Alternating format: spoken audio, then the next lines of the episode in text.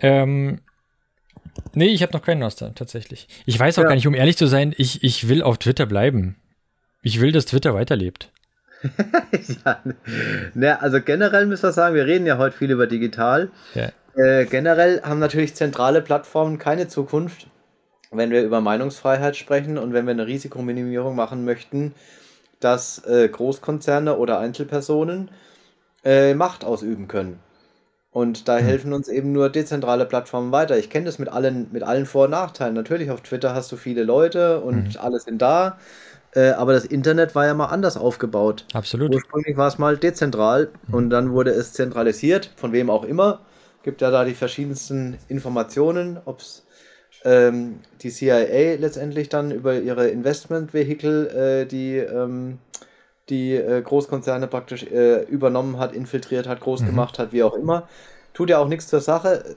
Äh, das Wichtige ist ja, dass wir, äh, sei mal, wahrnehmen müssen, dass das Internet eigentlich ein dezentrales Tool war, was jetzt zentralisiert wurde.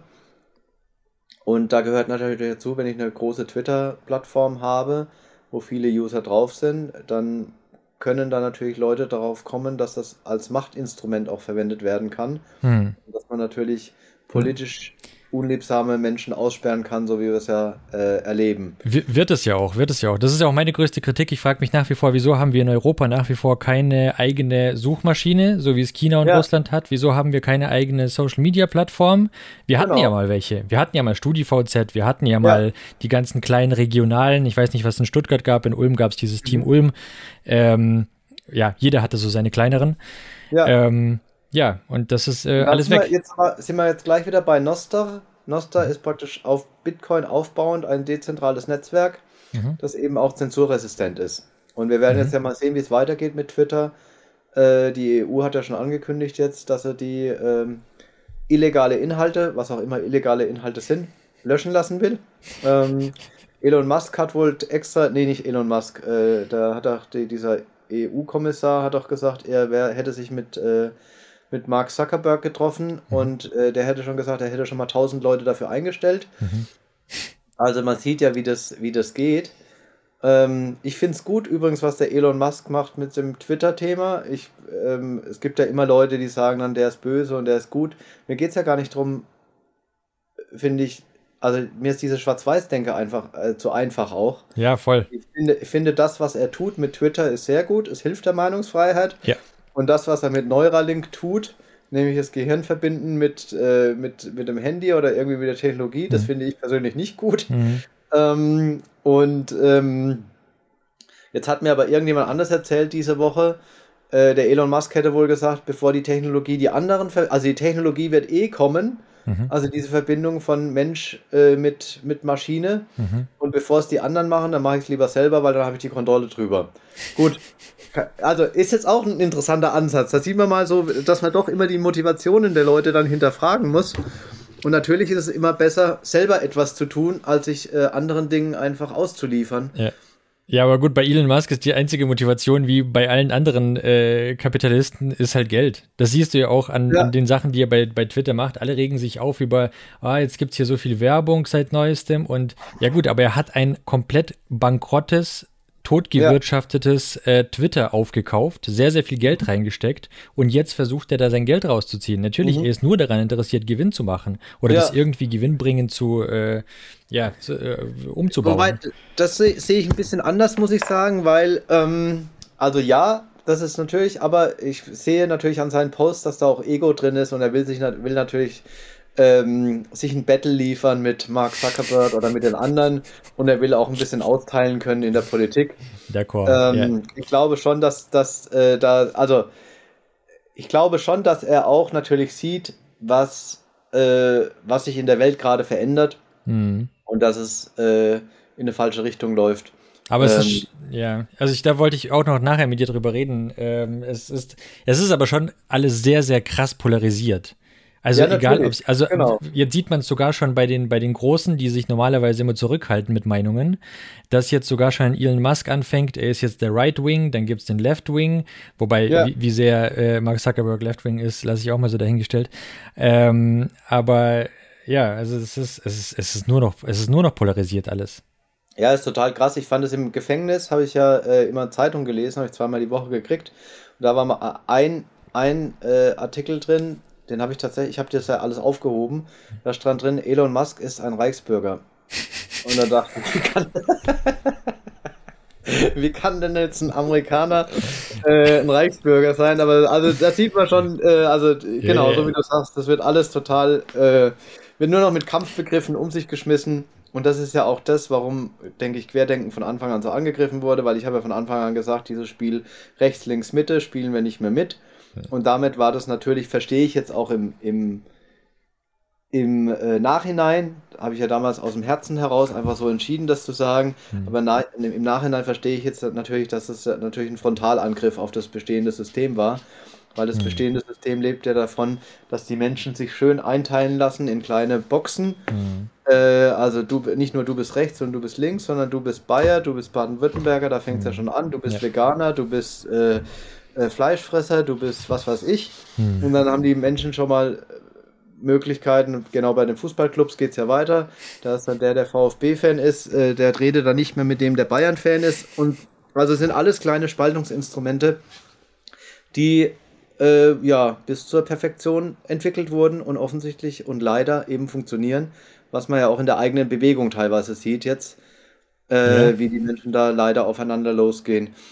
Äh, und manchmal, Krass. also ich denke dann immer auch das Ziel aus dem Auge verlieren, weil ich sag mal, das Ziel ist ja, eine bessere und eine freiere Welt für uns zu schaffen. Also mhm. ist zumindest mein Ziel. Mhm. Und dann ist es mir doch egal, was äh, XY in der Bewegung macht äh, äh, und das brauche ich doch gar nicht kommentieren, äh, sondern ich kann doch schön an meinem eigenen Ziel, sage ich mal, weiterarbeiten. Ja, absolut. Ja, schön wäre es. Aber ich muss ehrlich sagen, wenn ich auf Twitter unterwegs bin, also mich, ich versuche sehr, sehr neutral zu sein. Ich rede ja, ja mit allen Menschen, mit allen Fassons und also zumindest die, die mit mir reden wollen. Ja. Ähm, äh, aber ich sehe da, also diese, wenn ich radikale Meinungen sehe, so gestern schon wieder gelesen, ich bin gerade Fahrrad gefahren und diese blöden Autofahrer versuchen mich mhm. zu überfahren und bla. Und ähm, auch das ist ja vorherrschend. Immer, immer sind andere die Bösen und ich bin der Gute. Und da muss man zur Schau stellen, wie gut man ist und wie böse der andere ist. Und das triggert mich immer, ähm, irgendeinen sarkastischen Kommentar dahin zu schreiben. Ich, wie, wie, wie, heißt wie heißt du denn eigentlich auf Twitter? Ich eh, maximal, also ich bin maximal mit dem DevEnv-Namen äh, unterwegs. Ich, ich habe noch einen privaten Account, aber den nutze ich so gut wie gar nicht mehr. Okay, also at DevEnv oder was? Uh, warte mal, warte mal, warte mal. Lass mich kurz, lass mich kurz schauen. Nee, äh, das ist also ich folge, Werbung, ich, ja, Werbung für Microsoft, nee. Folge dir schon, warte mal, DevEnv. Nee, warte, wie heiße ich denn jetzt hier? DevEnv. Dev, DevEnv unterstrich Podcast. Zusammengeschrieben, defenf-podcast. Podcast. Ah ja, hab's gefunden. Sehr schön. Ja, ja. Ähm, genau. Und äh, also, ich sage ja immer, Energie folgt der Aufmerksamkeit. Und deshalb gebe ich zum Beispiel in Twitter gar keine Energie mehr rein. Ich wow, muss auch ehrlich sagen, wir reden ja heute, wir machen ja heute ein bisschen Digital-Podcast, ne? Ja. Wir reden ja hauptsächlich über digitale Themen.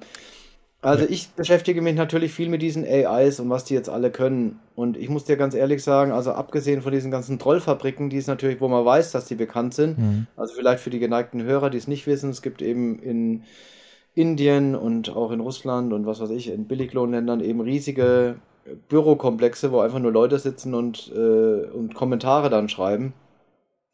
Ich weiß gar nicht, was echt ist auf Twitter und was unecht ist oder beziehungsweise was auch echt ist in Telegram in den Kommentaren nun unecht ist, weil ich muss dir ehrlich sagen, also es gibt ja viel mh, hm, Kritik immer, sage ich mal, auch an meiner Person, äh, zum Beispiel online, auch auf Telegram. Und in der realen Welt erlebe ich das aber einfach nicht so. Also ja. ich laufe immer noch mit meinem Querdenken-T-Shirt rum. Äh, ich habe da auch keine Angst. Ähm, auch wenn ich auf Reisen bin, einkaufen gehe, irgendwie, aber immer, immer was an. Oder so wie heute habe ich jetzt eins halt eben von diesen ähm, von diesen tollen T-Shirts an, die, wo die Motive die Sana Burns gemacht hat. Mhm. Äh, Freiheit wird aus Moose gemacht oder so. Mhm. Da bleiben dann schon die Leute mal vor mir stehen und lesen den Spruch und nicken dann anerkennend. Ähm, also es, von daher, darf, ich weiß es nicht, das war ja auch das Schöne an den Demos. Da hat man mal die echten Leute kennengelernt. Mhm.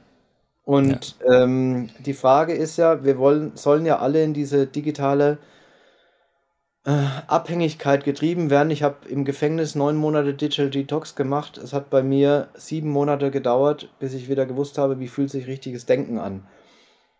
Ähm, und ich kann einfach nur sagen, dieses, der, ich, ich weiß, es hört sich total krass an. Ich bin IT-Unternehmer, ich bin seit ich 19 bin oder seit ich 16 bin, computeraffin. Äh, und ich muss einfach nur sagen, dieser ganze Digitalkram, der vernebelt uns so das Gehirn und äh, koppelt uns einfach total ab von dem, was draußen in der Realität passiert. Ja.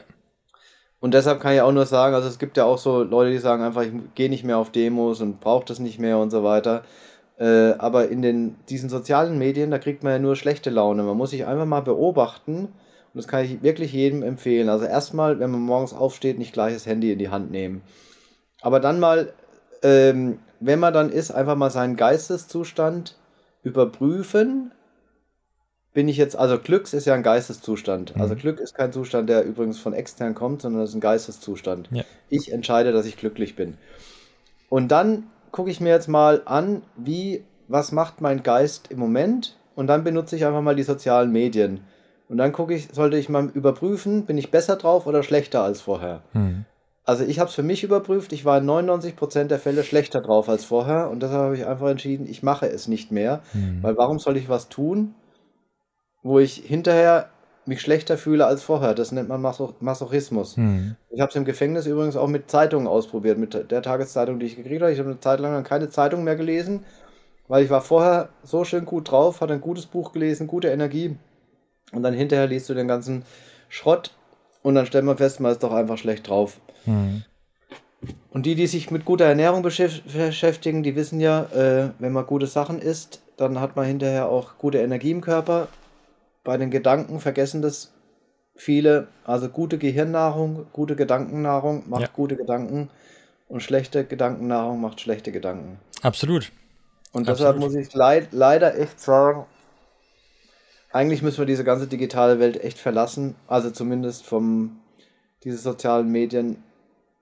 Hm. Ähm, müssen uns einfach in der realen Welt viel mehr treffen und zusammensetzen. Ich weiß auch nicht, wie, wie da die Lösung aussieht, aber ja, ist nicht gut. Absolut. Ich hatte gestern mein erstes Interview. Also normalerweise nehme ich die Interviews ähm, aufgrund der Zeit und ich habe ja eigentlich einen 9-to-5-Job, äh, Familie und so weiter und so fort. Ja. Deswegen nutze ich die kleinen Slots, um mit Leuten zu sprechen. Und äh, dadurch, dass die Leute halt überall verteilt sind, mache ich das jetzt hier per, per Bildschirm.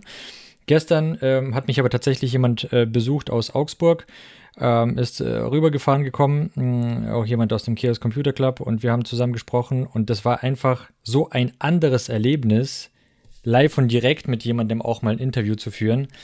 Ähm, ich habe mir auch gedacht, schade, dass ich hier so spät damit anfange, sonst äh, hätte ich dich da auch angefragt, äh, weil ich glaube, wir wohnen auch nicht so weit auseinander. Ja, warte mal kurz, die, die Ruhe. Mein, mein Hund macht gerade ein bisschen Krawall. Hey! Warte, ich lass den mal raus. Ja. Komm, dann gehst du raus hier. Ja, also ich kann da, dazu auch sagen, das kann ich nur bestätigen. Also wir hatten letzte Woche eine IT-Arbeitswoche mal gemacht, die mhm. war irre anstrengend, mhm. aber wir haben uns tatsächlich wo eingemietet und haben uns eine Woche eingeschlossen und haben einfach an neuen Projekten gearbeitet. Okay, cool. Und wenn man das nur dieses, dieses äh, blöde Online-Meetings noch gewohnt war, dann ist es so eine tolle Erfahrung, wieder einfach nebeneinander zu sitzen, gemeinsam auf dem Bildschirm zu gucken äh, zu sagen, probiert es mal so aus oder probiert es mal so aus und eben nicht. Ähm, und es, also ich kann nur sagen, es war super produktiv und es hat super viel Freude gemacht. Development Environment. Development Environment. Development Environment. Development Environment. Development Environment. Development Environment. Development Environment.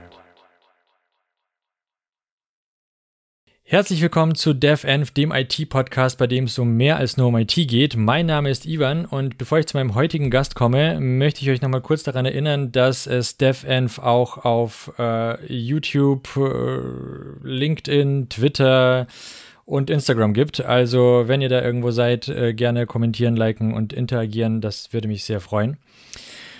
Zu meinem heutigen Gast. Mein heutiger Gast ist IT-Unternehmer, Rebell und Gründer der größten deutschen Zivilbewegung seit dem Zweiten Weltkrieg. Mit seinem politischen Aktivismus reiht er sich ein mit Personen wie Rainer Langhans oder Rudi Dutschke. Herzlich willkommen, Michael Ballweg. Hallo, ich grüße dich, freue mich hier zu sein. Hi, freut mich auch sehr, dass du da bist. Ähm, übrigens, das mit der äh, zweitgrößten äh, Zivilbewegung, äh, das habe ich eigentlich von Belasch einfach eins zu eins geklaut. Ähm, ich, ich, weiß nicht, äh, stimmt das? Ist das, ist das, wie, wie, wie seid ihr da in den Zahlen? Ich weiß es tatsächlich gar nicht. Ähm, man kann ja nur äh, sagen, es gab eben, also was, was einzigartig war sicherlich in der deutschen Geschichte, zwei, zwei Großdemonstrationen in einem Monat. Mhm. Ähm, das war natürlich ähm, äh, sicherlich was, was es noch nie gab. Und ich hatte im Gefängnis ja Zeit, mich mit den anderen Bewegungen zu beschäftigen. Habe eben die Biografie von Rudi Dutschke auch gelesen, habe ähm, mich mit der Anti-Atomkraftbewegung äh, im Breisgau und in, am Kaiserstuhl eben beschäftigt. Äh, habe jetzt letzte Woche den Rainer Langhans getroffen nochmal, habe da auch noch ein paar Dinge gelernt über die 68er Generation, die ich vorher nicht wusste. Habe ich gesehen, ja. und ähm, ja, das ist eigentlich, also von daher, ich kann jetzt nicht sagen, wie groß es ist, aber ich habe einfach so den Eindruck, dass das immer in so Wellen äh, geht mhm. und äh, sich dann auch immer wieder, äh, und dass wir jetzt in einer, oder in einer relativ großen Welle praktisch sind, weil natürlich auch die äh, Grundrechte und die Freiheitsrechte so massiv und nachhaltig eingeschränkt werden, wie wir es ja auch in der deutschen Geschichte jetzt noch nicht hatten. Mhm. Also irgendwie war es ja so, dass zwar die Bewegung, die 68er zerschlagen wurde, aber auch die die Repressionen, sage ich mal, haben ja irgendwie ein Stück weit abgenommen. So würde ich es jetzt historisch zumindest sehen, oder die Anti-AKW-Bewegung, mhm. wurden die Atomkraftwerke nicht gebaut. Da hat man, hatte man dann ein Stück weit ein Ziel erreicht. Bei uns ist jetzt gerade so, es geht ja munter weiter. Äh, also Corona wird nicht aufgearbeitet. Äh, wenn man über den Ukraine-Krieg äh, spricht und Frieden fordert, diplomatisch und keine Waffen, dann wird man irgendwie angegriffen. Ja. Wenn man das Thema äh, Klima äh, mal adressiert, dann wird man auch angegriffen. Ähm, ja, hängt Thema, davon ab, wie man es adressiert. Das, ja, ja, genau. Das Thema digitaler Euro ist in, in der Mache. Äh, ja. Wir sind mitten in der großen Wirtschaftskrise, wo es die Leute noch, äh, glaube ich, also ich glaube, das kommt langsam an bei den Leuten, aber es ist noch, also ja, also wir sind mitten in einer, in einer großen und spannenden Zeit. Absolut, absolut. Bevor wir uns äh, zur Politik und dem Ganzen begeben, ich weiß gar nicht, ob wir es heute zeitlich schaffen, um ehrlich zu sein. Äh, lass uns mal äh, noch mal ganz kurz, wie du bist ja IT-Unternehmer tatsächlich. Also du hast ja äh, auch eine sehr, sehr lange Zeit einfach nur eine IT-Firma gehabt und nichts mit ja. der Politik zu tun gehabt. Wie kamst du denn zur IT? Ich kam so zur IT, dass ich über meinen C64 äh, oder äh, andersrum, es gab ja früher noch Kaufhäuser, ich glaube, gibt es heute noch auch, aber es sind wahrscheinlich alle, also nicht mehr lange. Früher war es tatsächlich so, dass man nach der Schule, habe ich die, die Zeit äh, damit verbracht, die Mittagspause im Kaufhaus die neuesten äh, C16, hat es glaube ich angefangen, C16, C64 äh, Modelle auszuprobieren. Und dann habe ich äh, natürlich in meiner Freizeit ähm, bin ich dem Charme des C64, also der Brotkiste, erlegen. Äh, wir haben natürlich viel gespielt und viel gezockt. Dann kam später ein 286, den ich selber zusammengebaut habe. Dann 486 und dann, ich weiß gar nicht mehr, wie es dann weitergeht. Das war halt so, so die Anfänge. Heißt, ich hatte immer großes Interesse für dieses Thema mhm. IT.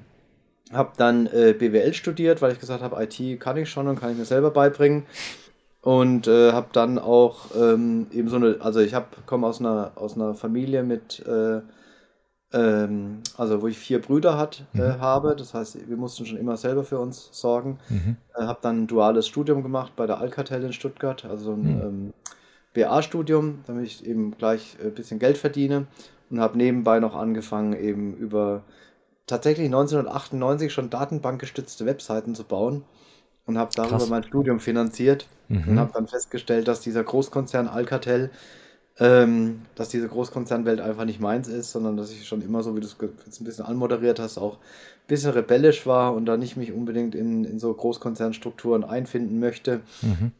Und habe dann eben, ja, hatte schon genügend Kunden äh, und konnte sozusagen dann also nach dem Studium habe ich gar keinen Job mehr angenommen bei der Alcatel, sondern bin dann direkt äh, in, die Freiberufli äh, in die Freiberuflichkeit erstmal und habe es dann in eine GmbH gewandelt und dann wurde da äh, ja eine schöne IT-Geschichte draus mit vielen spannenden Projekten. Und äh, ja, 2020 war es dann so, dass ich eigentlich gesagt habe, ich habe jetzt mal genügend gearbeitet, ähm, will mal raus aus dem Hamsterrad, will ein Sabbatical machen und wollte da eigentlich eine Weltreise machen und aus der Weltreise wurde dann eine wunderbare Deutschland-Demo-Reise. ja, äh, du bist jetzt ein bisschen äh, weit nach vorne gesprintet. Ich hatte noch ein paar Fragen zur, der, äh, also deine, dein Unternehmen hieß ja Media Access GmbH. Ja. Ähm, auf Wikipedia steht, ähm, dass du dort eine Software vertrieben hast, mit der man quasi. Ähm, äh, erzähl du lieber selber. Was, was, was, hat, was hat die Software gemacht? Ja, was steht denn drauf? Wir reden über die, äh, über die Tracking-App wahrscheinlich, oder? Die App, die äh, ehemalige Mitarbeiter, quasi spezialisierte Mitarbeiter wieder aus. Ach so, ja, okay. Das, also wir haben, wir haben ganz viele Dinge gemacht. Ich habe mhm. mein Geschäftsmodell dreimal geändert. Okay. Wir haben erstmal angefangen als Internetagentur und Systemhaus. Mhm. Und dann habe ich festgestellt, dieses Modell, dass man Mitarbeiterzeit gegen Geld tauscht, mhm. äh, ist eben ein sehr unattraktives Modell, sowohl für die Mitarbeiter als auch für den äh, Unternehmensinhaber, mhm. weil man am Ende nur sagen wir die verlängerte Werkbank der, Kon der Großkonzerne ist, hm. äh, die gesagt hat, stell uns mal die Leute billig ein, dann drücken wir dich über Agenturverträge so weit im Preis, äh, dass du die Mitarbeiter ein Stück weit ausquetschen musst für eine Zitrone. Und dann hast du natürlich das äh, Problem, dass die Mitarbeiter dann, also dass du eine relativ hohe Mitarbeiterfluktuation hast äh, und dich irgendwann fragst, warum mache ich das überhaupt als Unternehmer? Mhm. Ähm, und da hat es auch schon ein bisschen angefangen, dass ich so über das System praktisch nachgedacht habe. Merkst du ja jetzt. Mhm. Ne? Das mhm. war so dieses erste, mhm. erste Thema, warum funktioniert das eigentlich so? Und dann kamen ja die Großkonzerne und haben gesagt, ah ja, wir haben jetzt ein Team auch in Indien. Äh, jetzt musst du hier dann mal mit deinen Preisen 50% runtergehen, weil die können das viel billiger als du. Ähm, oder halt im Sinne von, geh doch selber mal nach Indien und bau da ein Team auf und dann können, aber wir zahlen dir natürlich dann auch noch weniger, weil wir können es ja eigentlich auch selbst. Also, also, eigentlich ein total bescheuertes Modell, aber da muss man erstmal, muss man erstmal verstehen, wie die Welt, sag ich mal, funktioniert. Hat ja. bei mir leider ein bisschen gedauert. Und dann ich, sind wir eben ins Produktgeschäft eingestiegen, das heißt, ähm, äh, ich habe äh, Softwareprojekte, Software äh, entwickelt. Mhm. Eins davon war eben ähm, das ähm, äh, Großkonzerne ihre Rentner wieder projektbezogen beschäftigen können. Mhm. Einfach dem geschuldet durch den demografischen Wandel und durch den Technologiewandel. Also wir kennen ja jetzt zum Beispiel die, die Wandlung vom äh, Verbrennermotoren zum Elektromotoren. Es studiert niemand mehr Elektromotor, vermut, äh, studiert niemand mehr Verbrennungsmotor. Mhm. Ähm, äh, aber die, die, die Technologie wird es ja noch eine Weile geben. Ähm, anderes Beispiel sind die Mainframe-Rechner, damit kennt sich auch keiner mehr aus. Mhm. Äh, ähm, aber da gibt es eben noch äh, rüstige Rentner, die das machen. Oder auch äh, zum Beispiel Aufzüge haben ja früher funktioniert mit Seilzügen. Mhm. Heute funktionieren die irgendwie komplett magnetisch und können auch um die Ecke fahren. Also auch da eine ganz andere Technologie, mhm. Äh, die anders gewartet werden muss. Und da, das habe ich tatsächlich ähm, für Großkonzerne weltweit gemacht, ähm, dass diese ähm, Projekte oder dass die mh, diese Datenbank weltweit aufbauen konnten. Mhm. Und ähm, genau, das hieß Senior Expertenmanagement, finde ich ein wunderschönes Modell, äh, weil auch, also auch da muss man ja mal drüber nachdenken, dass wir alle unsere, ach, da kommen wir jetzt so, so sehr ins Philosophieren, ich weiß nicht, ob du unterbrechen willst oder ob ich ausholen darf, aber ich sage nur rein. mal so, also diese Denkweise, dass es für viele, dass das Leben praktisch erst anfängt, wenn man in Rente ist, mhm. das ist ja schon mal der erste Denkfehler.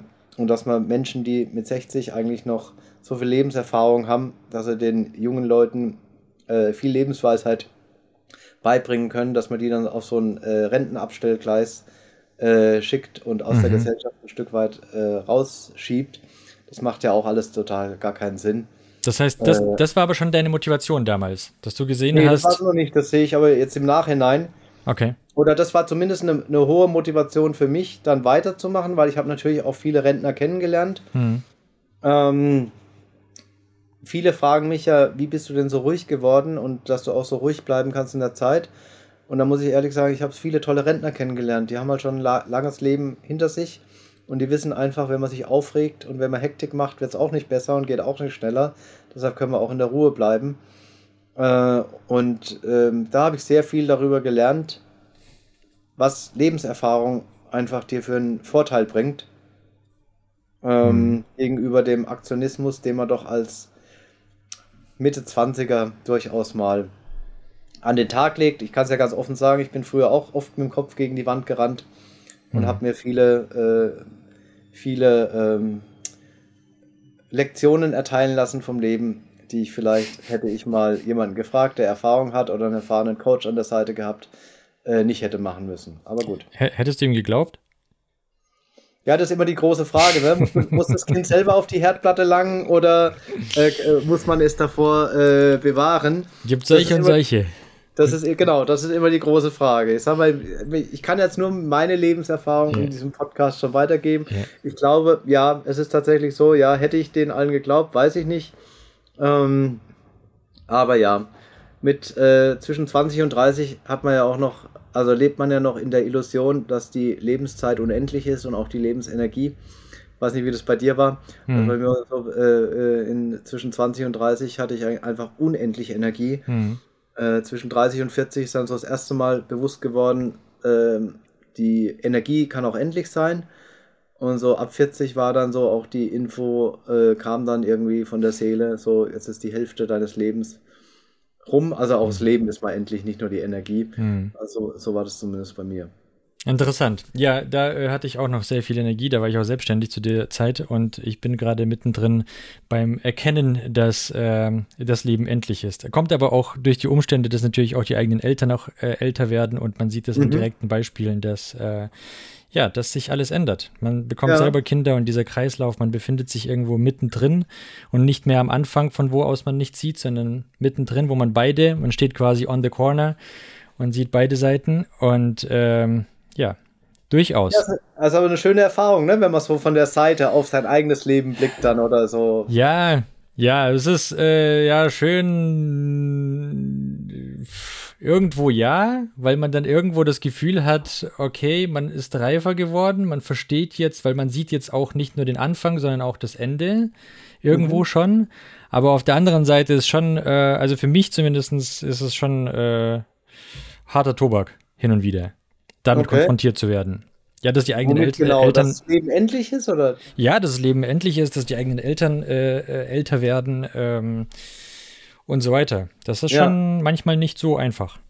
Gut, da ist natürlich jetzt die Frage, wie guckt man aufs Leben? Ich habe natürlich ähm, einen Blick drauf, mh, hm, kann sich ja mal mit Nikola Tesla beschäftigen und mit mhm. Albert Einstein oder auch mit, äh, sag ich mal, äh, dem Buddhismus oder mhm. anderen Elementen. Das, also für mich ist halt alles ein großes Energiefeld und mhm. deshalb habe ich vor dieser, deshalb ist es für mich nicht endlich, sondern wir mhm. transformieren nur in eine andere, andere Energieform. Ja, ja, ich glaube auch, also äh, jetzt kommen wir zur Spiritualität, äh, da hatte ich nachher auch noch ein paar Fragen äh, an dich. Generell, ich muss ehrlich sagen, je älter ich werde, desto mehr, desto gläubiger werde ich generell und mhm. desto offener werde ich für Spiritualität, weil es einfach ein paar Sachen gibt. Also ich muss ehrlich sagen, so ich bin ja auch ITler und ich bin auch ein großer Freund der Wissenschaft mhm. und ähm, ich hatte auch eine Phase, wo ich dachte, äh, es ist alles Hokuspokus außer Wissenschaft, bis ja. man sich mehr mit der Wissenschaft beschäftigt und merkt, die Wissenschaft weiß auch nicht alles. Und es mhm. gibt auch ein paar offene Fragen, die mir ja. nach wie vor niemand beantworten kann. Es gibt zwar ein paar genau. Leute, die von oben herab behaupten, ja, alles Hokuspokus und äh, nur die Wissenschaft weiß und nur weil es noch nicht bewiesen ist, heißt das nicht, dass es niemals bewiesen sein wird. Mhm. Aber das reicht mir nicht. ja, und es ist halt auch so, genau, also man hat einfach diese Erfahrung, dass also, man hat vielleicht die eine oder andere, sag ich mal, komische, in Anführungszeichen, Erfahrung im Leben, hm. die einem eine Lektion gibt, wo man sich dann Dinge hinterfragt. Und es sind aber auch so viele Kleinigkeiten, die man einfach als äh, gegeben hinnimmt oder noch nie drüber nachgedacht hat. Und wenn man mal drüber nachdenkt, dann sieht man einfach diese Schönheit, die auch die Natur natürlich hat. Hm. Also ich kann zum Beispiel ein Beispiel sagen, da habe ich noch nie drüber nachgedacht. Aber also mein, es gibt einen Freund, der hat einen, einen Teich mit Kois. Mhm. So, wenn mein Hund dahin geht, bleiben die Kois oben und schwimmen praktisch oben weiter und wissen genau, von dem Hund geht keine Gefahr aus. Mhm. Um eine Katze sind die Kois ganz unten auf dem mhm. Boden und wissen genau, dass da Gefahr droht. Ja. jetzt kann man sich ja mal die Frage drüber stellen, woher wissen die das? Mhm. Woher kommt dieses Wissen, dieses Angebundensein? Die müssen, es muss ja irgendwo herkommen. Jetzt sagt die Wissenschaft, ja, das ist in der Zelle, in der DNA gespeichert. In der mhm. DNA kann das, aber, ne, also mhm. man kann sich ja, ja mit ja. den Fragen mal beschäftigen. Ja, Oder wie schaffen, wie schaffen, es die Vögel in diesen wunderschönen Schwärmen da äh, zu äh, fliegen? Mhm. Oder auch die Fische, gibt ja so bestimmte Fische, die da in diesen riesen Formationen und so weiter springen. Ja, wie geht das alles? Und woher wissen die das? Und woher, woher weiß der Fisch, der frisch geboren ist, woher weiß der das alles? Hm. Der lernt es ja nicht, sondern der weiß das ja hm. von der macht das ja einfach. Geht ja nicht in die Schule, so ein Fisch. Mhm. Also von daher, wenn man sich mit solchen Dingen mal beschäftigt, dann kommt man eigentlich auf die. Äh, ja, ich, ich hätte jetzt tatsächlich gesagt, also ich, ich habe keine Ahnung, äh, ich hätte jetzt tatsächlich gesagt, dass das irgendwie, äh, dieses ganze Instinkt und alles, dass das irgendwie überliefert wird. Aber ich habe dazu noch niemals irgendetwas gelesen und habe absolut keine Ahnung, woher das kommt. Ich weiß nur, dass ja. mit den, mit den Vögelschwärmen, das habe ich tatsächlich mal gelesen, wie das funktioniert, dass da der, jeder Vogel nach dem anderen guckt und die wissen ganz genau, wo der Rand ist. Und äh, aber ich habe es nicht mehr. Das war schon vor einigen Jahren, wo ich das ja, gelesen ja, also, habe. Genau, einfach, also man kann sich mit den Themen da beschäftigen und dann, ja. also ich für mich habe dann herausgefunden, das muss ja jeder für sich dann auch seine hm. Wahrheit, sage ich mal, finden. Ja. Äh, also für mich ist ganz klar, es gibt noch etwas, ein Energiefeld, wo diese ganzen Informationen gespeichert sind. Hm. Wir können uns mit diesem Energiefeld verbinden hm. und dort auch Informationen abholen. Interessant, interessant. Über das ähnliche Thema habe ich übrigens in der vorletzten Folge oder so gesprochen mit äh, Christian Sparnagel, einem äh, Mathematikprofessor. Der hat ähm, auch gesagt, dass es eben in, es gibt zum Beispiel, äh, was hat er gesagt, Zikaden, glaube ich, oder diese, diese riesigen Grillen. Und mhm. die werden von äh, Feinden gefressen. Und auf jeden Fall die, die Geburtenzeit von diesen Zikaden und den Erzfeinden ist in der Natur so, dass die immer dann geboren werden, also die werden irgendwie nur alle drei, sieben und so weiter ja. Jahre geboren, immer dann geboren werden, wenn die Feinde nicht geboren werden. Ah, ja. Und dass mhm. das so eine Abhängigkeit hat. Aber ähm, ja, äh, Primzahlen war da das Stichwort. Okay. Weil wir haben auch über, über äh, hier, äh, na, hier, das, wie heißt der nochmal? Der goldene Schnitt. Ja. Äh, ja, das, also ich sag, sag, mal, es gibt so viele interessante Dinge, über die man sich Gedanken machen kann ja. und mit denen man sich beschäftigen kann. Und dann kann man ja vielleicht auch die uninteressanten Sachen, nämlich die negativen Twitter-Kommentare, äh, einfach weglassen und sich du mit denen beschäftigen. Du hast absolut recht. Ja, ja, ja. Alrighty, so, weiter im, also ich meine, meine Hörer sind es ja gewohnt, dass ich völlig äh, je, jedes Mal den roten Faden verliere. Ich glaube, mit, mit, dir wird mir das heute nicht nur einmal passieren. Äh, aber äh, ich, vers ich ja. versuche mal wieder zurück zu. Nein, nein, nein, sehr, sehr gerne. Ich mag du das. Du kannst ja. mich auch gerne unterbrechen, da habe ich gar kein Problem. Nein, absolut nicht. Ich, ich mag das, das ist sehr, sehr cool. So, äh, genau. Und dann waren wir jetzt gerade, du hast gesagt, du möchtest, du wolltest ein Sabbatical dann machen als es ja. soweit war. Da hatte ich nämlich auch die Frage, du hast, glaube ich, bei Tischis Einblick äh, bei deinem Interview mit äh, Rainer Langhans ähm, auch das ganz kurz angerissen, dass da etwas war, was dich das Ganze hat hinterfragen lassen. Und jetzt hast du es gerade eben wieder gesagt. Du hast dann gemeint, 2020 warst du soweit, du hast jetzt genug gearbeitet, jetzt wolltest du ein Sabbatical machen. Was ist passiert? Was, was wieso denkst du, dass du genug gearbeitet hast? Hattest du genug Geld? Wolltest du nicht noch mehr? Oder was ja, allgemein? genau, da kommen wir jetzt wieder auf die, äh, schon wieder ein Stück weit natürlich auf die philosophischen Fragen zurück. Ähm, also, ähm, oder generell, mh, hm, Rudolf Steiner sagt ja, dieses Leben läuft in diesen sieben Jahreszyklen ab. Mhm. Und äh, ich war dann ungefähr 42 und äh, alle, alle, sieben Jahre ändert sich was Großes. Mhm. Und mit 42 hatte ich dann festgestellt, ich habe viel Materialismus aber ich war nicht glücklich. Also ich hatte ein großes Haus, also wirklich ein sehr großes Haus, mehrere Autos. Mhm. Also ganz viel Materialismus, teure Urlaube etc. Aber die Seele, wenn es sie denn gibt, der innere Kompass, wie auch immer man es nennen will, ähm, hat dann gesagt, da gibt es noch mehr. Mhm. Und äh, dann habe ich angefangen, halt mich mit dem Meer zu beschäftigen, also mit diesen Fragen, die ich jetzt gerade halt gesagt, gesagt mhm. habe, mal mhm. über bestimmte Dinge nachzudenken. Und äh, es war dann einfach so, ich hatte, sag mal, bis, ja, bis 40 oder vielleicht denkst mein Glück im Materialismus gesucht. Mhm.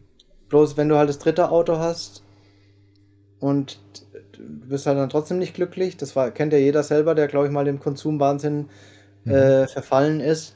Also diese, diese, sag mal, Belohnung, die das Gehirn bekommt, wenn man einen Kauf abschließt, die hält natürlich nur eine gewisse Zeit. Mhm. Ich muss jetzt immer schmunzeln, wenn einer zu mir sagt, ich kaufe mir mal einen Porsche und dann bin ich glücklich. Und dann sage ich zu mir, ach du, du kannst dir sparen, äh, miet dir den doch mal für, eine, für einen Monat und dann guckst du mal, wie, wie glücklich du nach einem Monat bist. Wenn, yeah. nach, wenn du nach einem Monat das Glücksgefühl immer noch anhält, dann kannst du noch einen zweiten Monat mieten. Yeah. Aber ich kann dir versprechen, praktisch, wenn du den gekauft hast, der Glückszustand der wird wahrscheinlich, ähm, naja, ich vermute mal eine Woche oder irgendwie anhalten. Vielleicht, wenn, wenn's, wenn man im Auto noch runterrollt von, äh, von der Dings, ähm, äh, vom Händlerhof. Ähm, und das war praktisch so, dass ich gesagt habe, ja, ich habe jetzt alles und warum soll ich eigentlich noch, warum soll ich noch mehr haben? Es macht mich eh nicht glücklich.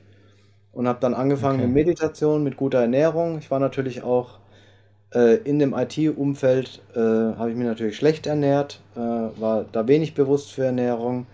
Ähm, klar, wenn man lange Arbeitstage hat, nur vom Computer rumhängt, äh, dann abends noch Geschäftsessen macht und so weiter, dann nimmt man auch mhm. entsprechend zu. Schlechte mhm. Blutwerte, schlechte ähm, äh, natürlich viel zu viele Kilos.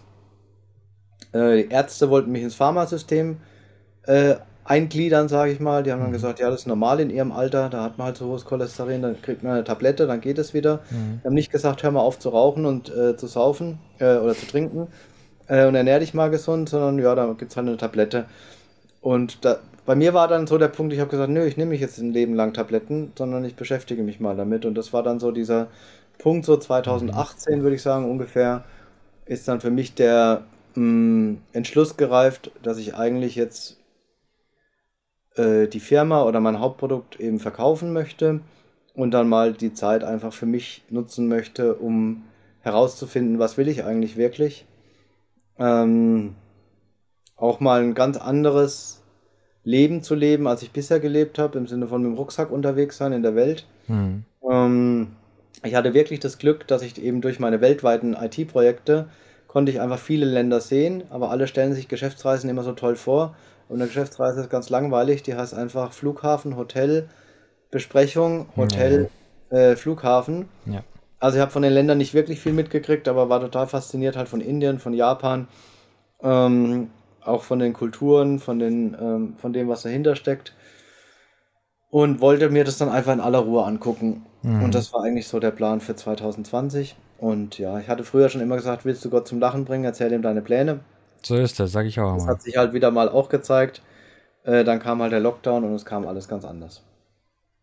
Ja, interessant. Okay, cool. Ähm, es kam alles ganz anders, genau. Ähm, Anfang, Anfang Corona, Lockdowns fangen an. Du bist erstmal absolut d'accord. Ja. Du bist ja auch dabei und twitterst auch, dass es äh, wichtig und richtig ist. Was war, was war dieser springende Punkt, wo du dann gesagt hast, ähm, okay, das ist, ich bin doch nicht d'accord? Also der springende Punkt war dieses ähm, einmal, egal welche Zeitung du aus, aufgemacht hast, das stand überall das Gleiche drin. Mhm. Fernsehen habe ich zu dem Zeitpunkt eh schon nicht mehr geguckt. Ähm, und das zweite war dann diese massive Löschwelle. Also es war, war tatsächlich so, dass ich natürlich äh, äh, das Video vom äh, Bakti gesehen habe, das offene Video an die Bundeskanzlerin. Ich weiß nicht, ob du das kennst. Nee. Diesen offenen Brief. Mhm.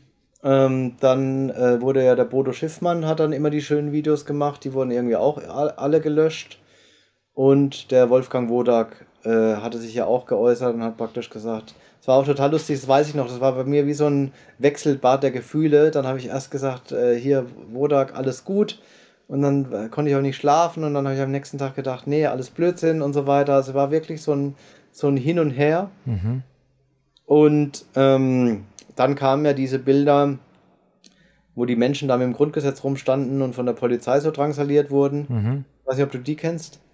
Es gab viele Bilder. Ich habe mich zu dem Zeitpunkt, um ehrlich zu sein, von Medien ferngehalten oder versucht okay. fernzuhalten. Also es gibt auch übrigens einen Telegram-Kanal, wo das alles dokumentiert ist noch. Mhm. Also da ist auch irgendwie weil das Staatsministerium hatte mich ja mal angefragt, was meine Motivation ist. Mhm. Ähm, und dann habe ich das alles dokumentiert. Also dann kamen auf jeden Fall noch diese, diese Menschen mit dem Grundgesetz, die da von der Polizei drangsaliert wurden. Und dann bin ich ja selber mit dem Fahrrad mal nach Stuttgart gefahren auf dem Schlossplatz und habe da genau das gesehen. Es mhm. war so ein bisschen abseits und die Leute wurden einfach eingekesselt von der Polizei. Ähm, und äh, ja, total unfair behandelt. Und das war dann so für mich der Punkt, wo ich gesagt habe, also wie kann denn noch eine Demokratie funktionieren, wenn die Meinungsfreiheit eingeschränkt ist? Das heißt, wird online alles gelöscht und das Versammlungsrecht ist praktisch gleichzeitig auch hm. äh, beschränkt. Also man darf sich online nicht austauschen und offline kann man sich auch nicht austauschen. Hm. Und das war so für mich der Punkt, okay, hier ist was komplett faul. Ich, äh, ich spiele mal ganz kurz Devil's Advocate und äh, was gehen wir mal davon aus, dieses, dieses Corona wäre tatsächlich ein super gefährlicher Virus gewesen, der tatsächlich so viele Leute hingerafft hätte und das wäre alles so schlimm. Ähm, oder es wäre noch viel schlimmer. Sagen wir wirklich ja. Zombie-Virus wie bei Hollywood bricht aus. Ja. Ähm, und die Leute gehen auf die Straße. Sie müssten ja theoretisch wirklich davor gehindert werden, auf die Straße zu gehen, weil äh, sie könnten ja Zombies werden oder was auch immer. Ne? Mhm. Ähm, hast du darüber nachgedacht oder was war für dich so, wo du gesagt hast, so, nee, das kann es nicht sein? Weil, nee, weil, wir haben tatsächlich immerhin äh, dran, drüber nachgedacht äh, und waren auch sehr vorsichtig am Anfang, weil war, ja immer so in einer, in einer Schwebe, letztendlich könnte ja doch was dran sein. So, mhm. es war ja noch nicht so, dass man, also für mich zumindest, war dieses Thema, hm, ich gehe, also wir haben uns auch, wenn wir uns im Team getroffen haben, haben wir natürlich äh, Abstand eingehalten und versucht, da irgendwas zu machen.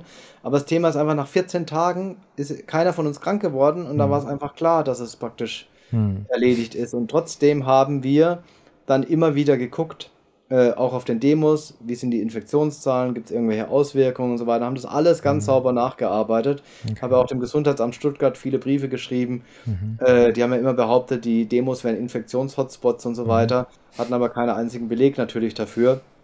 Bis heute nicht. Natürlich, heute wissen wir ja, dass alles, äh, alles, ähm, sagen wir mal, äh, muss mich jetzt hier vorsichtig äußern, weil die Grüße an die Staatsanwaltschaft, die hört natürlich mit. Ähm, genau, dass das alles nicht so schlimm war, wie es immer behauptet wurde. Und ähm, äh, das war das eine. Und das andere ist ja auch mal das Szenario, dass du, also ich sag mal so, wenn es so gewesen wäre, dass gefährlich gewesen wäre, dann hätte mhm. sich, das ist jetzt ironisch, sarkastisch, ja. hätten sich die Demos von alleine totgelaufen. Ja, richtig. Und ich glaube aber doch, doch trotzdem, dass jeder Mensch selber entscheiden darf, möchte ich dieses Risiko eingehen und dass der Staat mir das nicht abnehmen muss. Das ist ja die erste äh, Prämisse. Äh, sonst müsste ich ja auch Motorradfahren, Autofahren, Fallschirmspringen, Skifahren etc. alles verbieten. Ja, gut, er Selbstmord ist ja verboten. Aber die Leute werden trotzdem nicht eingesperrt und werden, werden ja, gesagt, weil es dann zu spät also, ist. Nein, aber der Moment, das ist ja eine andere. Der Staat sagt ja, ich mache es im Vorhinein, im ja. Vorne heraus. Also Ivan, ja. ich sage, du bist selbstmordgefährdet ja. und deshalb schütze ich dich vor dir selber, indem ich dich einsperre, präventiv. Ja, ja, also, ja, ne, Das, das ist ja die, die Argumentation. Mhm. Und das andere ist doch, da muss ich aber doch auch ganz ehrlich sein, also wenn ich ein, entweder habe ich ein hochansteckendes Virus, mhm. das tödlich ist, äh, oder und dann läuft es sich von alleine tot, muss man auch so sagen. Also mhm. diese Ebola-Patienten, die man mhm. ja kennt, unabhängig davon, ob es das jetzt gibt oder nicht, mhm. einfach nur mal zu sagen. Also wenn jemand, äh, wenn ein Virus hochaggressiv ist, dann legt der das Opfer so schnell in, äh, sag mal, nieder, ja. dass keine Infektionen mehr stattfinden können. Ja. Von alleine, weil ja. der entweder schon tot ist oder bewegungsunfähig oder eben in der Klinik isoliert ist. Äh, und den anderen Fall, den ich ja habe, ich habe ein hochansteckendes Virus, das aber nicht äh, äh tödlich oder äh, ähm, äh, schlimme Auswirkungen hat, dann ist es auch egal. Hm.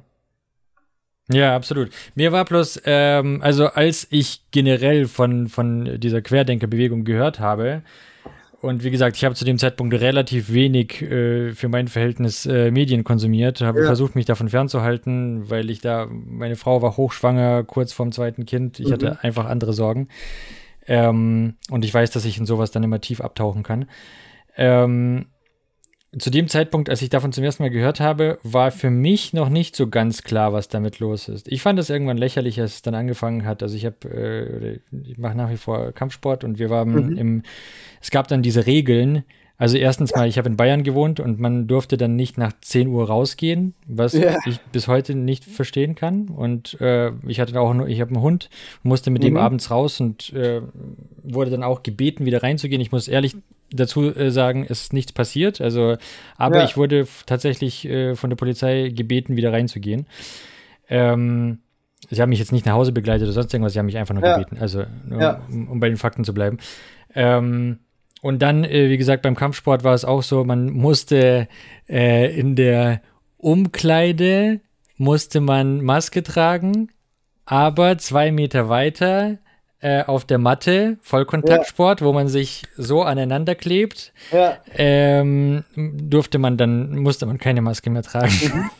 Genau, also das, war, der, das war noch der, der, der, dritte Punkt, praktisch diese Absurdität der Regeln. Ja. Äh, das ist natürlich, das haben wir ja auch mal mit diesem Mega-Lockdown, ich weiß nicht, ob du das mitgekriegt hast, haben wir es ja mal parodiert, wo wir dann gesagt haben, also nachdem dieser zweite Wellenbrecher-Lockdown oder wie sie es genannt haben, äh, haben wir ja gesagt, wir fordern jetzt mal einen echten Lockdown. Mhm. Ähm, und dann wäre das Thema ja auch rum. Also ich sag mal so, ne, wenn, wenn, wenn es dieses ganze Kon Konstrukt gäbe und man könnte ein Virus durch Lockdowns eindämmen, mhm. dann müsste man halt auch einen richtigen Lockdown machen. Im Sinne von, dann müssten halt auch mal die Rundfunkanstalten zubleiben, die Politiker müssten daheim bleiben, ja. Flughäfen wären alle zu. Also es wäre tatsächlich alles wirklich mal einfach zwei Wochen zu. Das ist korrekt. Ähm, aber genau, wir wissen ja auch selber, ein Virus kann man nicht ausrotten. Hm. Ja, interessant. Ja, das stimmt. Also es äh, war schon krass. Es war schon krass. Ähm, so, ich bin immer wieder abgekommen. Jetzt haben wir ein bisschen ähm, die Digitallinie verloren, ne? Genau. Ja, ja, ja, ja. Ganz normal, wie gesagt, hier. Ähm, gut, okay. Äh, dann, dann war das soweit. Und äh, wo war für dich der Punkt, dass du gesagt hast, ich meine, du hast ja eine richtige Bewegung initiiert. Du hättest jetzt auch sagen können, ich habe da keinen Bock drauf, ich glaube da nicht dran, äh, mache ich nicht mit.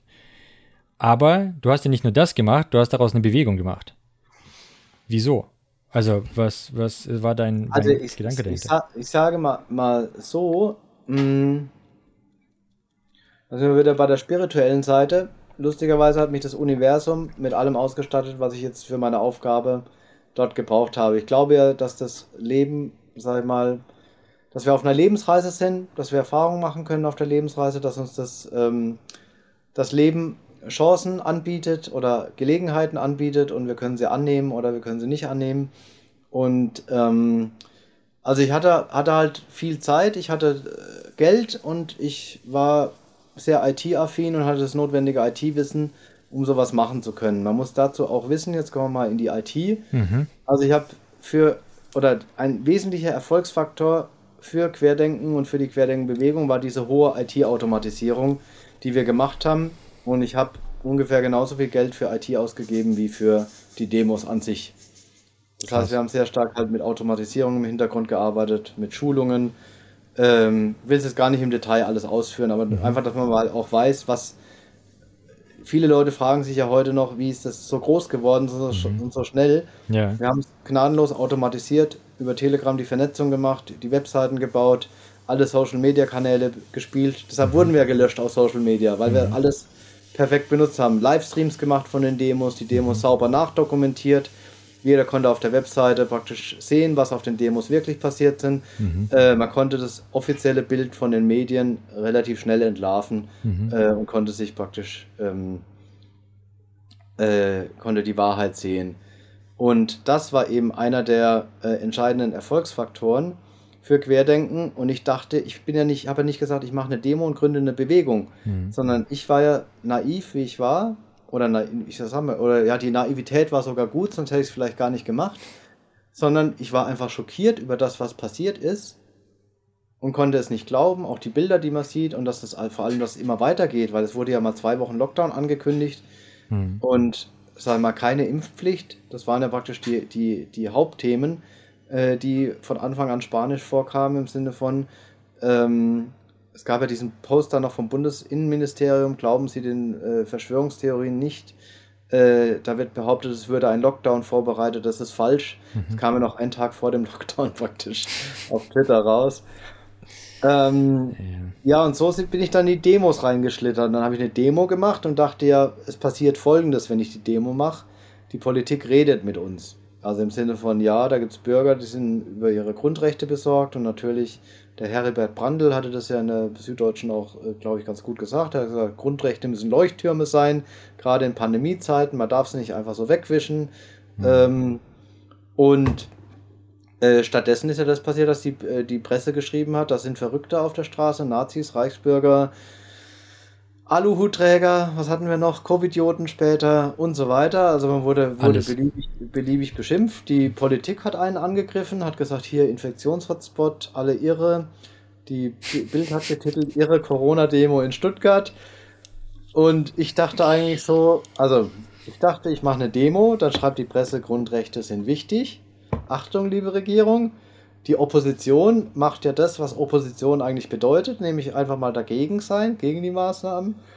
Äh, und dann mache ich so ein, zwei Demos und dann nimmt es schon seinen geordneten Lauf wieder. Ich mal, das war so meine, meine ähm, Vermutung. Hätte ich mir mal die Videos der Friedensbewegung 2014 angeguckt, hätte ich mhm. natürlich viel wissen können oder ein bisschen was über die 68er äh, gelesen oder oder oder oder. Also 2014, das ist wirklich super interessant. Da gibt es von Nuo Viso eine schöne Doku über die Zeit. Da lief das wirklich genauso 1A gleich ab. Also okay, also man hat krass. die Demonstranten einfach beschimpft, ausgegrenzt, nicht mit ihnen geredet und dann natürlich versucht, die Bewegung von innen zu zerstören, indem er oder die Bewegung von innen zerstört, indem er eben Neid und Missgunst gesät hat und die Finanzströme abgeschnitten hat. Hm. Und ähm, ja, also nach der zweiten Demo wurde das dann immer so, ging das immer weiter mit dem Beschimpfen und das war alles so irre. Und ich habe ja vorhin so ein bisschen gesagt, Energie folgt der Aufmerksamkeit. Wir hatten halt eine richtig gute Energie und richtig Freude da auch dran, die Regierung also lächerlich zu machen in dem, was sie tun. Mhm. Weil es war ja einfach lächerlich. Du kannst ja nicht sagen, hier, äh, Infektionszahlen steigen, aber gar nichts liefern. Äh, oder dann immer, immer irrer äh, Wellenbrecher-Lockdown. Es kam ja alles später, aber es waren von Anfang an so viele Sachen dabei, äh, die einfach total lustig irgendwie, eigentlich doch lustig, wir hatten einfach Freude dran. Mhm. Und dann haben sie ja in, in, in Baden-Württemberg das Demonstrieren verboten, also man durfte nicht mehr mit mehr als 5000 demonstrieren. Und dann haben wir halt geguckt, in welchem Bundesland darf man denn demonstrieren, unbegrenzt. Und da war gerade Berlin frei. Gesagt, na gut, dann machen wir halt eine Demo nach Berlin, äh, in Berlin. Also viele sagen ja, äh, sei wie Wasser, äh, geh den einfachsten Weg oder den Fluss. Es war immer alles schön im Fluss. Ja. Und es hat sich alles gefunden, es haben sich tolle Menschen gefunden, die gesagt haben, wir machen mit. Äh, uns ist es genauso wichtig und so. Und es war alles also eine total schöne, eine schöne Zeit. Gestern hat, äh, habe ich mich unterhalten, hat einer gesagt, ah, die Zeit, die war so schlimm. Mhm. Sag, nee, wir hatten, glaube ich, die beste Zeit unseres Lebens, weil wir haben so viele, so viel Spaß und Freude gehabt, so viele tolle Menschen auch kennengelernt. Das ähm, wir haben so viel meditiert auch, wir haben so viel Spiritualität in die Welt gebracht. Es gibt ja, gab diese Herzensminute in Berlin, wo einfach auf der Straße 17. Juni alles still war, mhm. eine Minute lang und alle haben gute Energie ins Universum geschickt.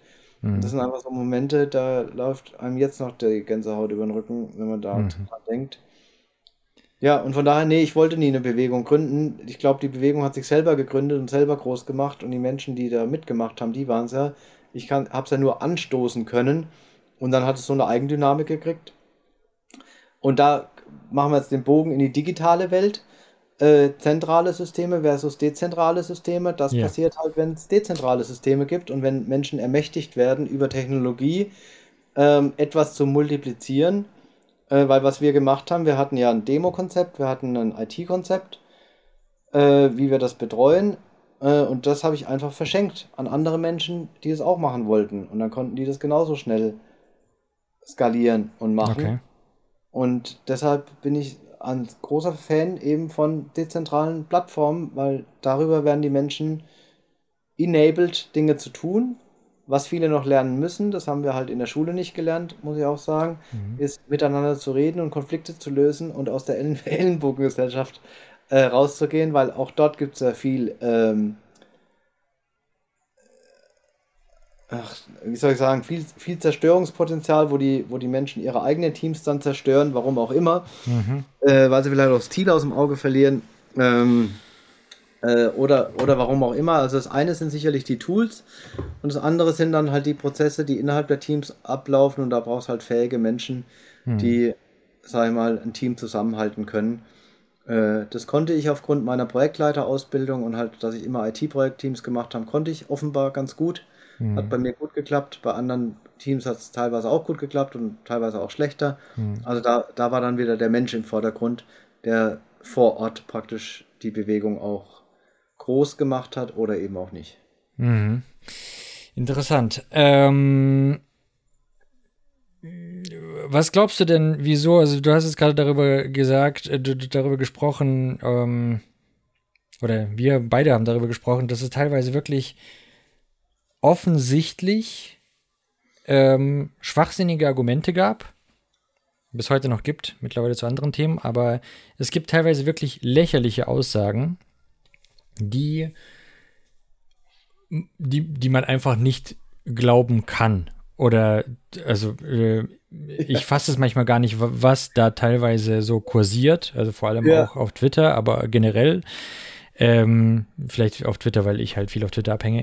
Egal, ja. auf jeden Fall, es gibt Leute mit äh, sehr spannenden Meinungen, von denen man sich einfach fragt, äh, wie, wie man darauf kommt, so etwas zu glauben. Also erstens mal so etwas zu sagen, mhm. sich zu trauen, überhaupt äh, in Massenmedien so etwas zu publizieren. Zweitens ja. mal, wie es Leute gibt, die das tatsächlich annehmen und dahinter stehen. Ja. Jetzt könnte man natürlich sagen, äh, sehr einfach. Eigentlich, eigentlich sagen, das ist eine Beleidigung für den gesunden Menschenverstand. Genau, richtig. Und sehr, sehr einfach ist es so, wie man es aus, äh, also die, jedes Lager benutzt es für sich, einfach zu sagen, naja, das sind ja Nazis, das sind Vollidioten. Ja. So wie jetzt vielleicht das eine Lager das andere beschimpft. Ich will jetzt hier keine Namen nennen, weil jeder macht es einfach. Aber das ist ein bisschen zu einfach. Ich glaube, dumm sind die Leute nicht, weil es sind ja auch teilweise wirklich sehr, sehr hochrangige Menschen oder auch Leute, mhm. die ähm, auch aus meinem direkten Umfeld, Leute, die äh, definitiv nicht dumm sind. Das kann ja. ich hier, dafür kann ich die äh, Hand ins Feuer legen. Die Leute sind nicht dumm. Es muss irgendeine andere Eigenschaft sein, die Leute dazu befähigt, tatsächlich Sachen zu glauben, die propagiert werden, die aber also mittlerweile an Absurdität, äh, Absurdität einfach nicht mehr zu übertreffen sind. Mhm. Was glaubst du, was ist das für eine Eigenschaft? Wie, wie kommen die Leute darauf, da tatsächlich mitzumachen? Naja, es, es ist sicherlich eine Reihe, Reihe von Themen. Also was ich bei Corona immer gehört habe und was auch in meiner Familie das Argument war, ist, hm. ja, das ist ja weltweit, die können sich doch alle nicht irren, wenn man so weit. Also das war so dieses hm. Totschlagargument, was übrigens auch mich in diesen ersten 14 Tagen sehr stark beschäftigt hat. Da hm. denkst du immer so, wie kann das sein, dass, also es kann sich doch nicht die ganze Welt irren, sozusagen. Hm. Also dieser, dieser, ähm, da muss man ja erstmal drüber springen über diesen, über diese Frage und muss sagen, doch, das ist möglich. Ja. Äh, und dann muss man sich eingestehen. Ich will jetzt gar nicht über die Motive sprechen, wer da mhm. welche Interessen hat. Mhm. Und das Zweite mh, hm, ist dann im Nachhinein, glaube ich, dieses sich eingestehen können, dass man falsch lag. Das können ja nicht viele Menschen. Mhm. Also da brauchst du ja eine Fehlerkultur. In Deutschland hat ja jetzt, sagen wir mal, eh keine Fehlerkultur. Mhm. Äh, wenn man einmal pleite geht als Unternehmer, ist man irgendwie für immer pleite. In den USA ist ganz normal, dass man scheitert und dann ähm, äh, das gehört dazu. Finde ich, gehört übrigens auch zum Leben dazu. Jeder sollte mal scheitern und sollte die Erfahrung machen, weil da kann man echt viel lernen. Äh, ich habe aus, aus meiner Gefängniszeit viel Positives mitgenommen, nur das, um, um das am, am Rande mal zu erwähnen. Mhm. Und äh, äh, das zweite ist dann aber jetzt auch, glaube ich, schon äh, Angst, äh, soziale Fallhöhe. Praktisch, man sieht ja, was mit den Kritikern gemacht wird und wenn man sich anders äußert. Mh, mm, da ist es, glaube ich, schon diese, diese Konformität, dieses nicht auffallen wollen und das Leben ist ja gut praktisch. Ich befinde mich da in meinem hm. Kokon, hm. der abgeschirmt ist. Ich habe mir die, die, Fragen auch schon ganz oft gestellt, warum das so ist. Also das ist wirklich, ähm, aber soziale Fallhöhe ist sicherlich eins, im Sinne ja. von, dann werde ich ja ausgegrenzt, kann meinen Job verlieren oder, oder, oder, kann, kann sich ja jeder selber jetzt die Fragen auch mal für sich beantworten. Warum habe ich Dinge vielleicht auch teilweise mitgemacht? Also ich habe zum Beispiel nie eine Maske getragen. Mhm. Ich habe mich auch nie testen lassen in der Zeit, aber es gibt andere Leute, weiß ich natürlich, die haben es gemacht. Und da kann jetzt jeder selber in sich reinhören. Und wir haben es ja auch bis, und das ist kein Vorwurf, wir haben es ja alle bis zu einem gewissen Punkt mitgemacht, mhm. viele. Ähm, weil sie halt angewiesen waren, zum Beispiel arbeiten gehen zu können. Mhm. Oder du hast es wahrscheinlich mitgemacht, weil du dann Kampfsporttraining machen wolltest ja, auch wegen der Arbeit während dem Kampf. Ich habe alles mitgemacht. Also, ja, ähm, genau. Also, und das ist ja auch kein Vorwurf, Gründen. aber da, ja. da, da, kann man sich jetzt selber fragen, letztendlich, warum, was war die Motivation für einen? Mhm. Und am Ende wird man dann drauf kommen, natürlich, ich habe Familie, ich habe Verantwortung. Also, mhm. das Stichwort wieder soziale Fallhöhe. Ja. Ähm, für andere ist es natürlich vielleicht Machtverlust, dass die im Moment eben Macht haben und natürlich auch, also wenn ich jetzt im Konzernvorstand bin oder ja, irgendwo in einer wichtigen Entscheidungsposition, dass ich natürlich dann würde ich meine Macht ja verlieren. Ja. Ähm, Da leuchtet also es mir noch eher ein. Also bei Leuten, die jetzt viel Macht haben, da leuchtet es mir eher ein. Aber ich sag ja. jetzt mal, es gibt Leute, ja, naja, egal, red du mal weiter.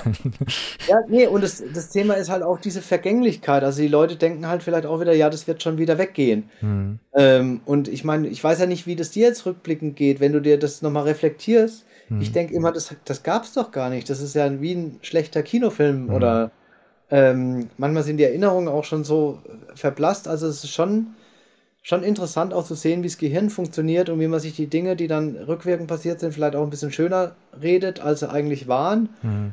Äh, oder diese Dinge auch vergisst oder halt sagt, ja gut, es war dann halt so, jetzt ist ja vorbei, also ist auch nicht mehr wichtig. Mhm. Also so eine, so, eine, so eine Mischung aus, aus diesen ganzen Themen wird sein und wer verstehen will, wie Propaganda funktioniert, der muss ja nur ähm, Enarbert, äh, na, Bernard, wie heißt er? Enarbert Bernays, ne? Das mit äh, Psychologie der Massen? Oder? nee, das Buch. Das Buch der hat ja beschrieben, wie Bernays heißt er. Warte mal, ich hab's gleich. Google ich jetzt tatsächlich. Ähm, genau, Edward Bernays, mhm. der hat ja das Buch drüber geschrieben, äh, also 1891 geboren, äh, hat eben dieses Buch geschrieben zum Thema Propaganda, was ja damals in dem in der Nazi-Zeit praktisch das Handbuch vom Goebbels war. Mhm. Ähm, und dann muss man praktisch nur, dann kann man, kann man verstehen, wie Propaganda funktioniert. Durch Wiederholung, Wiederholung, Wiederholung. Posit ja, das, das, sieht man, ja, also ja, das ist ja, ähm, Facebook ist zurzeit in meinen Augen das beste Beispiel für, wie Propaganda funktioniert. Und auch da zum Beispiel, es wird ja ganz offen mittlerweile mit einigen Themen umgegangen. Also Zuckerberg ja. hat ja jetzt mittlerweile wirklich zigmal zugegeben, wie oft er mit wem zusammengearbeitet hat, für welche ja. Ziele, wie sie das machen. Alles offen. Ist alles offen. Ist auch auf keiner, da musst du nicht auf keine ja. Ahnung, äh, Infokrieg TV oder sonst irgendwelche verschriebenen ja. Seiten gehen, sondern auch ganz offiziell, ganz offiziell. Hat, zuge hat zugegeben, genau. Es ist einfach, ja, es, es liegt auch, die geben sich, also es gibt sich keiner Mühe, irgendwas zu vertuschen. Richtig. Es liegt alles da. Was ich aber noch sagen wollte, ein Punkt, da springe ich ja. nochmal zurück. Ja. Auch diese Sachen, wo wir gesagt haben, das ist eine Beleidigung für den gesunden Menschenverstand. Das gehört übrigens auch zum Thema Propaganda dazu, weil du praktisch das, die, dadurch eine Verunsicherung erzeugst und praktisch den, das Opfer äh, äh, gefügig machst. Also diese, diese ganzen komischen Regeln und so weiter, die sind mhm. ein Teil des Propagandabaukastens, äh, mhm. in dem du Menschen verwirrst, äh, machst du sie eben noch anfälliger dafür. Ja, ja, wobei, also für mich, ich glaube, soziale Fallhöhe ist tatsächlich ein sehr, sehr großer Punkt. Ähm, es ist schon, weil es ist auch so, dass man hinter vorgehaltener Hand, wenn man jetzt nicht soziale, sondern wenn man äh, äh, sich äh, von Angesicht zu Angesicht trifft, ja sagt dann schon der eine oder andere, naja, war irgendwie komisch oder das war. Ja. Aber niemand würde sich die Blöße geben, das tatsächlich irgendwie zuzugeben, dass mhm. man eventuell Fehler begangen hat, dass das irgendwie komisch war. Man muss ja nicht direkt sagen, äh, man muss ja nicht so weit gehen, da steckt der und der dahinter oder sonst irgendwas, da ist ein ja. Plan. Aber einfach nur zu sagen, das ist offensichtlich Bullshit. Also, ja, ähm, ja merkwürdig. Nun gut, nun gut. Ähm, äh, gut, das hätten wir. Äh, pa, pa, pa, pam.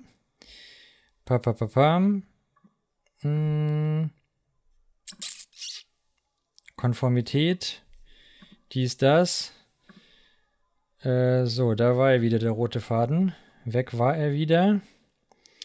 Ähm, Genau, und du bist ja, äh, äh, du bist ja dann auch irgendwann äh, im Gefängnis gelandet, allerdings äh, wegen was ganz anderem. Also du bist ja im Gefängnis gelandet wegen, beziehungsweise nicht mal Gefängnis, das ist kein Gefängnis, U-Haft. Du warst in U-Haft. Ja, das ist schlimmer als ein Gefängnis. Richtig. Also U-Haft ist schlimmer als Strafhaft. Ja. Ähm, und zwar für neun Monate. Genau. Und äh, auch aus einem lustigen Grund. Und zwar wegen, ähm, es hat sich ja nichts bewahrheitet bisher? Genau. Also ich bin wegen, also wegen Betrug und Steuerhinterziehung, also nee, wegen Betrug und Geldwäsche mhm. verhaftet worden, ähm, was äh, später auf versuchten Betrug und versuchte Geldwäsche heruntergestuft wurde, also ein mhm. Gedankenverbrechen. Mhm. Man wirft mir vor, ich hätte ihm vom vornherein vorgehabt, also bevor ich Querdenken überhaupt gegründet hätte, also ich hätte praktisch daheim gesessen und hätte diese ganzen Videos gesehen und äh, von den äh, Corona-Toten und so weiter mhm. und hätte mir dann überlegt, ah, da kann man jetzt ein super Geschäftsmodell draus machen. äh, indem ich Demonstrationen organisiere und den Leuten sage, gebt mir Geld und äh, äh, ich hätte mich dadurch bereichern wollen. Aber nur gedanklich, weil ich habe mich ja gar nicht bereichert, weil ich ja nachweislich praktisch das Geld ausgegeben habe und die Demonstration auch veranstaltet habe. Also total absurd. Offensichtlich auch so absurd, dass das Gericht Zweifel hat, äh, die Klage zuzulassen, weil im Moment ist ja noch nichts zugelassen. Hättest du mal ein ähm, Testzentrum aufgemacht? Ich habe gehört, das, hat, das ist besser gelaufen. Ja, hätte hätt man mal besser machen sollen, ne? Genau. Naja. Äh, oder einen Maskendeal gemacht. Naja. Yeah. Nee, ähm, genau, da hat man mich dann, also, und äh, was auch bis jetzt eben gemacht ist, man hat mein komplettes Vermögen beschlagnahmt nach wie vor, äh, meine Firmen beschlagnahmt, habe kein Bankkonto mehr. Mm, und das ähm, kann uns vielleicht auch so ein bisschen in den Ausblick bringen, weil ich hab, hatte dir ja so im, im Einleitungsgespräch auch gesagt, ich will eigentlich gar nicht so lange Podcasts machen, ja. weil da, damit klauen wir den Menschen ja die Zeit, dass sie sich verändern können. Ja. Äh, und deshalb würde ich jetzt gerne den Schwenk einfach mal proaktiv machen. Ja, ja, ja. Ähm, also ich glaube, es ist eben einfach ganz wichtig, oder was mir bewusst geworden ist, auch im, im Gefängnis, ist, mh, mm, viele Menschen wissen, dass was faul ist. Mhm. Und trotzdem machen alle weiter wie bisher und schaffen damit das System, in dem wir leben, jeden Tag neu. Also ich will ein Beispiel sagen. Alle wissen, dass es so ist, dass Politiker vor der Wahl A sagen und nach der Wahl B machen. Mhm. trotzdem gehen alle fleißig weiter wählen und wählen vielleicht sogar die gleiche Partei weiter. Äh, wir wissen, dass das Geldsystem, ähm, äh, sag mal, toxisch ist, weil Geld aus dem Nichts geschaffen wird. Ähm, und wir bräuchten ein besseres Geldsystem. Ähm, aber alle benutzen das halt weiter. Eurosystem, kaufen Gold, Silber, Aktien, wie auch immer, machen halt weiter. Ähm, wir gehen weiterhin arbeiten jeden Tag und erwirtschaften über unsere, unsere Arbeitskraft äh, die Steuern, mit der der Staat bezahlt wird. Und äh, wir wissen, die Digitalkonzerne zensieren uns und äh, verdienen mit unseren Daten Geld und überwachen uns. Aber wir benutzen halt Google und Apple jeden Tag weiter. Mhm. Und deshalb ist für, für mich ist das so ein Stück weit schon wirklich schizophren oder masochistisch, dass man sagt, äh, ja, wir machen alle weiter wie bisher, wir arbeiten, erwirtschaften Steuern, äh, wir benutzen die Digitalkonzerne, äh, wir gehen weiterhin wählen und so weiter, aber es soll sich was ändern. Also das ist ja so, ähm, wie soll sich ein System ändern, wenn alle, die im System sind, so weitermachen wie bisher? Ja. Ähm, funktioniert halt nicht. Und deshalb mhm. ist mir ein ganz großes Herzensanliegen, und ich komme ja aus der Digitalseite, also wir haben jetzt äh, mal angefangen, ähm, so einen Google-freien Handy-Baukasten zusammenzustellen, äh, wo man bei Google und Apple aussteigen kann. Das nennt sich digitaler Aktivist. Gibt es Videos dazu, kann man sich mal informieren oder auch auf eine Schulung gehen und ähm, dann AD zu Apple und Google sagen. Ähm, Hardware? Entschuldigung, ganz kurz, äh, äh ist es ein Hardware-Baukasten oder Software?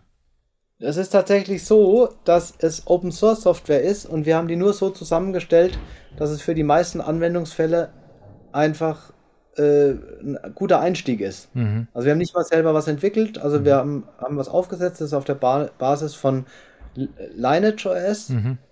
Ja. Und dann haben wir halt eine Erklärung oder habe ich Erklärungsvideos gemacht, wie spiele ich es auf mein Handy, Handy mhm. drauf. Das ist tatsächlich der schwierigste Schritt. Dafür gibt es auch Schulungen, da kann man hingehen und kann praktisch sagen, äh, äh, spiel mir mal das drauf. Mhm. Und dann, es gibt ja kein Twitter mehr und es gibt kein Facebook mehr und es gibt mhm. kein YouTube mehr auf diesem Handy und kein WhatsApp. Äh, dann haben wir halt erklärt, es gibt kein Google Maps mehr. Was sind die Alternativen, die man aus dem Open Source Umfeld verwendet? Also ich verwende dann Signal und Telegram mhm. und ich verwende ähm, äh, äh, Newpipe, um auf YouTube zuzugreifen. Äh, ich habe natürlich Odyssey als Alternativplattform. Ähm, ich habe kein Google Maps mehr, sondern OSM oder ähm, wie heißt die andere? Muss ich jetzt selber äh, schnell gucken. Also ich habe äh, andere Navigationsmaps. Äh, ja, nicht ob es gibt eine, die ist auch äh, Magic Earth heißt die, die mhm. ist sehr gut. Wir haben ein paar Tools halt dann gemacht, äh, Bitcoin-Tools mit drauf. Mhm. Ähm, und ähm, das soll einfach die, also für mich war es immer so, ich wollte für mich war dieser, oder ich wollte das früher schon mal immer machen, aber es war halt einfach zu kompliziert. Mhm. Und man wusste nicht, wie funktioniert das alles und geht das. Mhm. Da habe ich selber mal ein halbes Jahr ausprobiert. Ich bin gut damit recht, äh, zurechtgekommen. Ich muss sagen, ich komme aus dem Apple-Universe. Ich habe eigentlich immer alles bei Apple gehabt und alles synchronisiert sich automatisch und Apple hat ja super Use Cases. Also für mhm. mich war es be besonders schwer eigentlich auszusteigen. Ich habe den Ausstieg auch äh, geschafft und bin super glücklich damit. Äh, und deshalb kriegt es halt Apple keine Daten mehr von mir. Und ich muss auch kein Handy mehr kaufen. Ich glaube, das iPhone kostet jetzt 2000 Euro. Ich hm. bin auch nicht mehr bereit, 2000 Euro für ein Telefon auszugeben, was total überteuert dann ist. 2000 Euro muss man sich mal vorstellen. Kriegt man eigentlich einen ganzen guten Rechner dafür. Naja. Äh, ja. Das ist das eine Thema. Dann zum Thema Geldsystem bieten wir eben auch an Bitcoin ähm, oder habe ich auch Bitcoin-Videos gemacht, damit die Menschen mal verstehen, wie, wie wertvoll und wie mächtig Bitcoin ist und wie es sich lohnt, sich damit zu beschäftigen. Ähm, weil Bitcoin einfach dezentrales, digitales Geld ist, was wirklich unabhängig vom Staat ist, was ähm, eben nicht aus dem Nichts erzeugt wird. Was meiner Meinung nach auch das Problem der Kriege löst, weil äh, Kriege kann ich eben nur führen, wenn ich viel Geld aus dem Nichts erzeugen kann. Mhm. Ähm, Wäre aber jetzt eine längere und tiefe Debatte. Ich wollte gerade sagen, und auf das Thema Bitcoin und äh, das Ganze möchte ich jetzt gar nicht eingehen. Also du, du kannst gerne erzählen, ich äh, hätte dazu drei Milliarden Fragen, aber das würde jeglichen Rahmen einfach sprengen. Deswegen genau, äh, das würde, ist, ist, auch so und das, da muss man wirklich sagen, also deshalb sage ich es einfach, ich will auch gar nicht so viel sagen dazu in diesem Podcast. Ich will eigentlich hm. die Podcast kurz halten, damit die hm. Menschen dann hinterher sagen können, okay, jetzt gehe ich auf die Webseite, beschäftige mich mal mit dem Thema Freiheitshandy ich beschäftige mich mal mit dem Thema Bitcoin. Diese ganzen mhm. Infos mhm. sind ja da. Ja. Äh, diejenigen, die noch ans Parteiensystem glauben, können ja sagen, ich mache bei einer neuen Partei mit. Äh, zum Beispiel, ich bin ja kein Verfechter vom Parteiensystem, weil ich einfach glaube, dass es Machtsysteme sind. Mhm. Machtsysteme werden immer korrumpiert. Ähm, aber es gibt so viele Dinge, wo man weniger machen kann. Ich kann mir auch überlegen, ich arbeite weniger, damit ich weniger Steuern erwirtschafte, weil ich möchte nicht, dass mit meiner Arbeitszeit und mit meiner Lebenszeit Kriege finanziert werden. Hm. Kann man sich alles überlegen. Hm. Muss man halt Zeit reinstecken, muss bereit sein, vielleicht auch sein Leben zu ändern. Ähm, aber ich glaube, das Wichtige ist einfach, der Illusion zu unterliegen, dass das System sich ändert, ohne dass wir uns ändern. Das ist die große Fehlillusion äh, weil wir erschaffen das System. Wir als Kollektiv, wir als 80 Millionen Bundesbürger erzeugen diese Gesellschaft jeden Tag aufs Neue neu. Und wenn wir sie ändern wollen, müssen wir uns zuerst selbst ändern. Ja, definitiv. Sei selbst die Veränderung, die du dir für diese Welt wünschst, ist ja auch ein sehr, sehr berühmtes Zitat. Ähm, ja, ich glaube gerade da soziale Fallhöhe und äh, du hast mit allem recht. Ähm, aber es geht uns viel zu gut. Also ich spreche jetzt nur von mir, ich möchte jetzt gar nicht für uns oder für sonst irgendwen, mir geht es viel zu gut. Ähm, auch wenn die Inflation jetzt äh, gerade äh, immer größer wird, ich persönlich denke auch immer, immer wieder über andere Lebensmodelle nach. Allerdings geht es da weniger darum, jetzt irgendwie.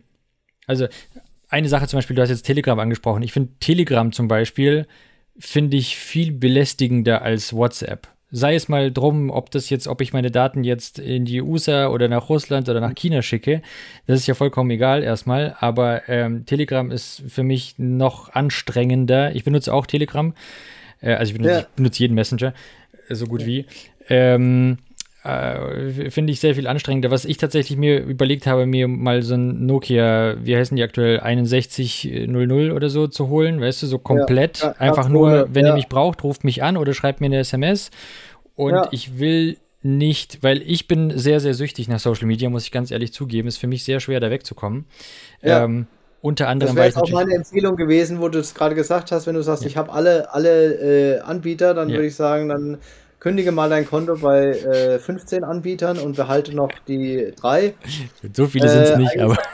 Ja, ja, eigentlich solltest du nur einen haben. Ja. Ähm, und ja, da hast du vollkommen recht. Ich habe es ja auch, ich glaube, wir haben im Vorgespräch darüber gesprochen, mhm. dieses Thema, dass diese sozialen Medien dir das Gehirn komplett vernebeln. Mhm. Äh, und dass man sich einfach wirklich mal hinsetzen sollte und seine Gefühle und seine Gedanken angucken, bevor man diese Dinge benutzt und dann angucken, nachdem man sie benutzt hat. Mhm. Und bei mir war es einfach so, ich habe mich immer schlechter gefühlt und dann habe ich einfach entschieden, ich benutze es nicht mehr. Mhm. Ähm, und äh, ja, das zweite ist, also alle diese Plattformen, die im Moment noch existieren, abgesehen von Bitcoin, äh, sind natürlich zentrale Plattformen. Zentrale Plattformen ist eigentlich das, was wir nicht wollen. Äh, das heißt auch äh, Telegram ist eine zentrale Plattform. Es wäre viel toller, wenn sich, wenn alle schon Nostar benutzen würden. Da mache ich jetzt ein bisschen Werbung dafür, ähm, was eben eine richtig dezentrale Plattform ist. Ähm, ich höre nur raus jetzt auch aus deinem, äh, aus deiner Antwort oder aus deiner Frage ein Stück weit Ungeduld, weil du sagst immer, ja, müsste alles praktisch viel schneller gehen oder so ein bisschen Dings habe ich rausgehört.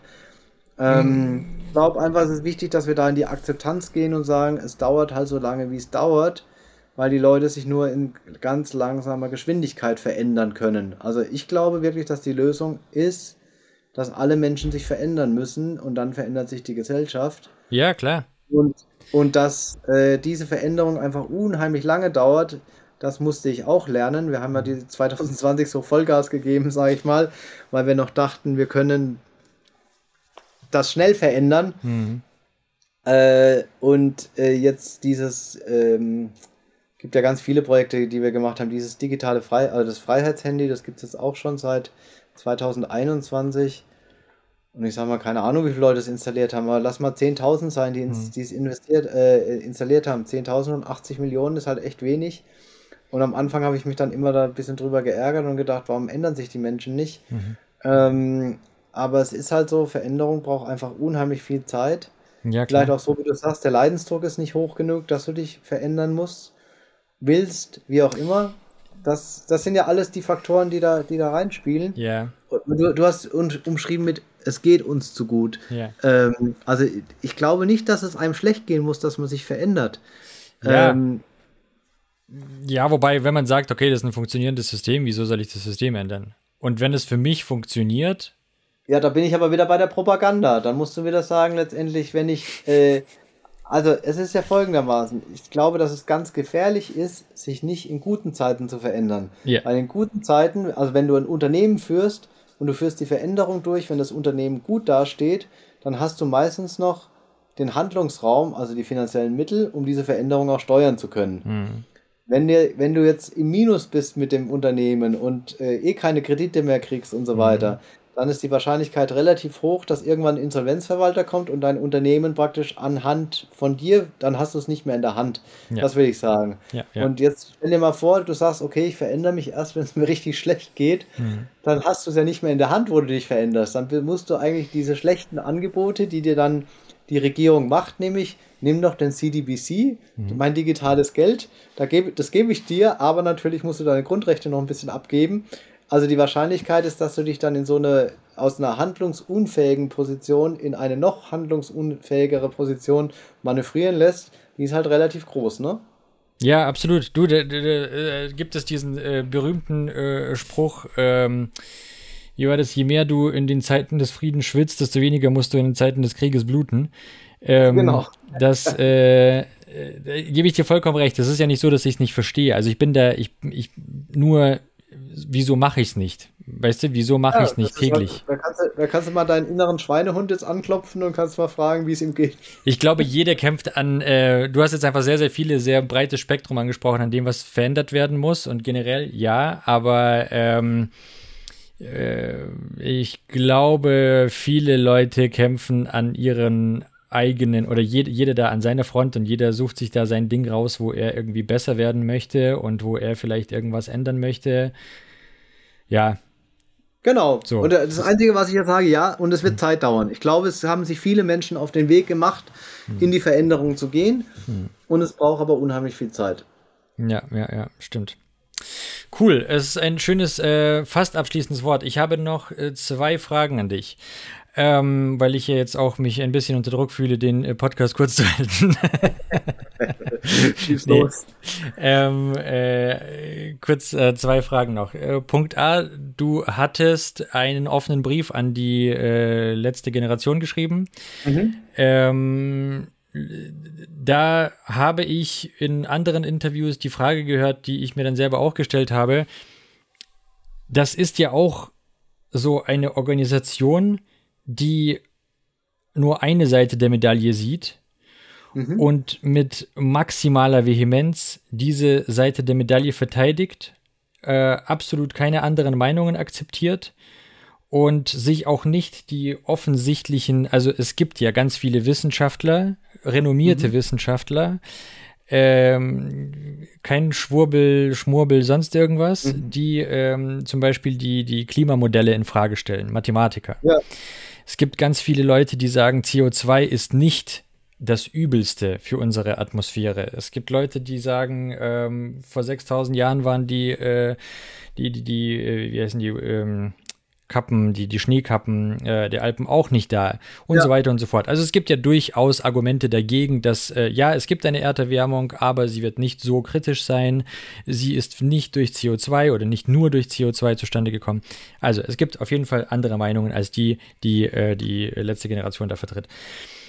Ähm, ist es nicht genauso militant wie, wie äh, die Politik mit äh, Corona war? Also, dass die nur eine Seite verteidigen und nichts anderes zulassen? Wo siehst du Jetzt da. Du ja den Brief, den Brief erwähnt, aber was ist die Frage zu meinem Brief? Hast du den gelesen? Äh, ja, ja, äh, also ich habe das, was ich davon mitbekommen habe, ich habe es jetzt nicht komplett im Kopf, dass du mit ihnen gerne äh, meditieren würdest. Du würdest gerne dich dazusetzen. Hast, hast, hast du ihn gelesen? Ich meine, ich habe ihn gelesen, ja. Also ich sage jetzt mal nein, weil ich nicht mehr eins zu eins weiß, was da drin okay. stand. Weil viele machen den Fehler, da hat er die, ähm, die äh, Presse, hat er, mhm. hat er ja Fake News verbreitet. Ähm, okay. Also, das erste Thema ist, also ich stimme mit allem, was du gesagt hast, erstmal überein. Mhm.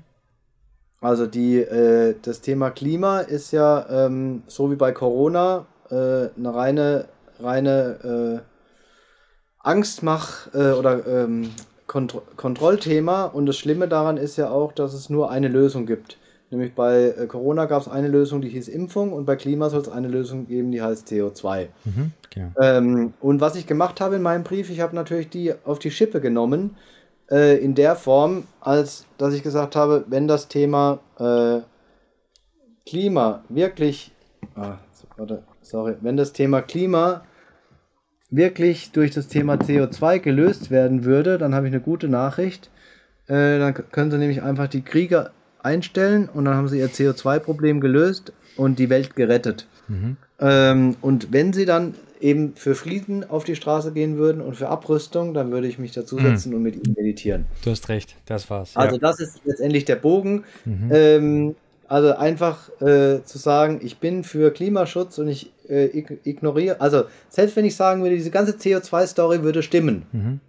ja, dann müsste einfach die Bewegung da sein und müsste sagen, sofort alle Kriege einstellen, sofort alle Flugzeugträger anhalten, äh, sofort alle U-Boote, äh, Panzer etc. anhalten, weil daran geht die Welt zugrunde. By, by the way, da gibt es jemanden, äh, der äh, auch gesagt hat, dass die Fracking, das Gas, das beim Fracking und das CO2, das beim Fracking äh, Gasabbau ähm, entsteht, ja. alleine das ähm, produziert so viel CO2 wie der gesamte Verkehr weltweit. Ja, genau, das kann gut sein. Weil die also, Autos ja. heutzutage sind nicht mehr so in die CO2-Schleife. Aber anyway, ja. Mhm. Ja, genau. Und das war einfach dieser, ich habe auf diese, diese, also ich finde eigentlich dieses Thema Ukraine-Krieg, das entlarvt doch dieses Thema, dass dieses ganze Thema Klima äh, an den Haaren herbeigezogen ist, äh, sofort, äh, weil, ne, also, äh, und das müsste doch jedem, also für mich war es einfach so offensichtlich, deshalb habe ich den Brief geschrieben, also im Sinne von, wenn du wirklich dieses Thema glaubst und sagst, CO2 rettet praktisch äh, die, äh, die Umwelt, äh, wenn wir den CO2-Ausstoß verringern, äh, dann stellt alle Kriege ein, Problem gelöst. Punkt. Und dann kann man noch die anderen Sachen äh, dazu machen, die du gesagt hast, dann tun wir noch Fracking einstellen und noch ein paar Dinge. So, und dafür gehen sie ja nicht auf die Straße, sondern machen andere, äh, andere Themen und da sieht man ja, ähm, dass da irgendwas falsch ist und dass es gesteuert ist. Man weiß natürlich auch, oder ich weiß, oder mir ist sehr bewusst, dass die von amerikanischen Thinktanks äh, bezahlt werden und was weiß ich, was die für Interessen haben. Also ich habe ja sogar äh, gehört, die Heute-Show oder irgend, irgendeine ARD-Mainstream ähm, äh, Sendung hat die ja sogar begleitet. Die machen ja sogar richtige Trainings im Wald irgendwo und sind richtig professionell organisiert. Muss ich erstmal sagen, Respekt, haben sie uns voraus. Sauber. Also als Demokratiebewegung, wir hatten nie Zeit, irgendwas zu üben oder irgendwie äh, uns da mal äh, vorzubereiten. Doch, wir haben mal Funktrainings gemacht. Das haben wir tatsächlich mhm. hingekriegt. Äh, dass wir ordentliche Funk Funketikette und so gemacht haben. Mhm. Äh, aber das war es dann auch schon. Mhm. Und ähm, die sind da sehr, sehr professionell organisiert. Ähm, ich will aber trotzdem auch mal eins sagen. Dieses Thema Meinungsfreiheit gilt natürlich für beide Seiten. Ja. Äh, und da sind, sind auch viele unfair zu der anderen Seite. Also es gibt ja diesen Spruch von Voltaire, äh, ich würde dafür sterben, dass du deine Meinung sagen darfst, oder so, so ähnlich geht er ja. Hm. Äh, aber Hauptsache, du darfst sie sagen.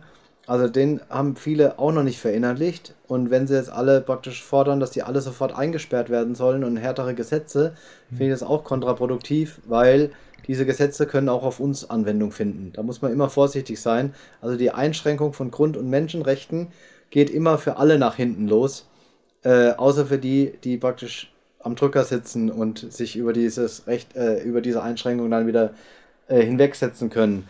Ich habe auch, und das muss ich dir wirklich ganz ehrlich sagen, einen hohen Respekt dafür, was die bereit sind aufzugeben in ihrem Leben, weil die gehen ja teilweise auch ins Gefängnis dafür und so weiter. Ähm, also sie sind ja ideologisch verblendet. Offensichtlich hat die Propaganda so gut funktioniert, dass sie es geschafft haben, diese, also ähm, da auch, auch Menschen zu überzeugen, den inneren Antrieb, also weil für Geld machst du das ja nicht. Du machst, mhm. gehst ja nicht jetzt ja, irgendwie, klar. Kann, kann mir nicht vorstellen, dass da, selbst wenn einer sagen würde, hier, ich zahle dir eine halbe Million, nee, geh dafür nee. ins Gefängnis und mach äh, alle die Dinge, ich, äh, kann ich mir nicht vorstellen, irgendwie, also erstens kann ich mir nicht vorstellen, dass die Beträge bezahlt werden ja. und zweitens kann ich mir nicht vorstellen, dass es Leute aus dem Motiv raus dann machen würden. Nee, nee, nee, nee. Äh, vielleicht ganz vereinzelt mal, aber nicht in der Vehemenz. Äh, und deshalb ist es, denke ich, auch wichtig, da den Dialog zu suchen mhm. und da zu versuchen. Ich weiß, dass es total schwer ist. Ich habe es ja aber am Anfang gesagt, dieser Dialog kann sowieso nicht online stattfinden. Also der wird nicht auf Twitter stattfinden oder auf irgendwo, ja. sondern wenn, dann muss, dann muss der, ähm, muss der in der realen Welt stattfinden. Äh, und ich glaube, auch das ist eine ganz wichtige Sache, die natürlich von der Regierungsseite versucht wird oder von, äh, von der Gegenseite die Leute immer in kleinere Lager wieder zu spalten, dass sie sich gegenseitig an die Gurgel gehen. Mhm. Es gibt dieses schöne, schöne Beispiel, wenn du, glaube ich, schwarze und rote Ameisen in ein Glas tust, dann sind die ganz friedlich. Wenn aber man das Glas schüttelt, gehen sie aufeinander los und bringen sich um. Mhm. Äh, keiner fragt dann, wer hat das Glas eigentlich geschüttelt.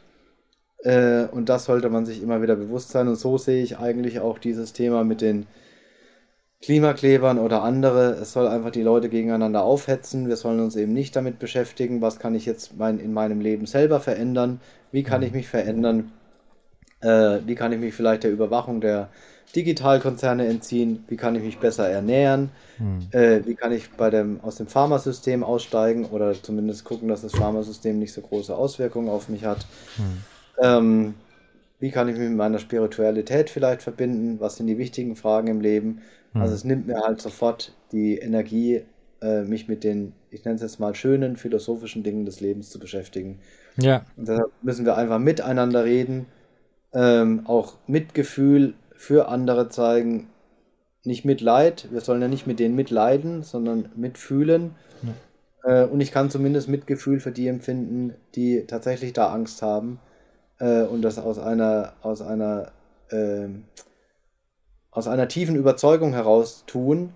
Ähm, für die habe ich Mitgefühl, es tut mir also wirklich äh, sehr leid für die, weil die sind ja praktisch in ihren jungen Jahren, kennen die nichts außer Angst und außer, außer Neg Negativität. Ich kann mir das gar nicht vorstellen. Ja. Die müssen ja hoch, hoch traumatisiert sein, ja. äh, wenn man so ein, so äh, ein ähm, wie soll ich sagen, so ein negatives Weltbild hat, auch ein negatives Zukunftsbild.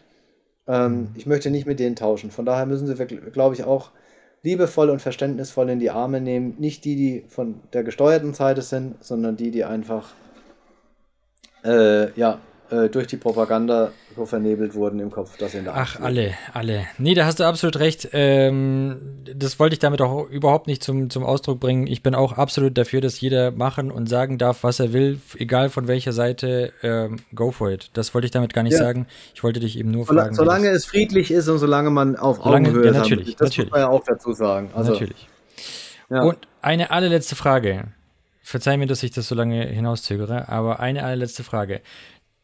Bei dem ganzen Aktivismus, den du machst, du bist jetzt schon einmal ins Gefängnis gegangen für eine Sache, die man generell jedem hätte vorwerfen können. Also generell könnte man jeden Menschen auf der Straße, irgendwie jeden Unternehmer anhalten und sagen, hey, ähm, weil es war ja U-Haft. Es war ja U-Haft. Ja. Du bist ja nicht ins Gefängnis gekommen, sondern generell könnte es ja, wir haben ja mal diese Horrorszenarien von Amerika, wo ein schwarzer Van anhält und dann wird da der Julian Assange eingepackt und zack ja. ist er weg. Aber generell könnte das nach deiner Story, die du jetzt äh, durchlebt hast, vielen Leuten passieren. Ja. Hast du nicht Angst, ähm, oder was treibt dich an? Wieso hast du keine Angst davor, dass dich auch so ein Schicksal wie Rudi Dutschke ereilt? Oder ähm, bist ja nicht der Erste. Bist ja nicht der erste Rebell, dem äh, dir vielleicht ein Unfall passiert. Ja. Wie, wie, wie, wo, woher kommt die Energie, da keine Angst vor zu haben? Oder hast du Angst? Nein, die Sache ist einfach die, Angst ist ein Geisteszustand, der einfach gar keinen Sinn macht. Da könnt ihr jetzt alle mal drüber meditieren und alle drüber nachdenken. Das gebe ich euch jetzt einfach mal mit ins Universum. Ich habe im Gefängnis einfach herausgefunden und für mich, Angst ist ein Geisteszustand, der keinen Sinn macht. Aber er rettet ja Menschen. Du, also, warte, äh, warte, äh, ja, okay. lass, mich, lass mich mal kurz ausreden. Es ist einfach so, und jetzt kommen wir wieder ein bisschen in die Spiritualität.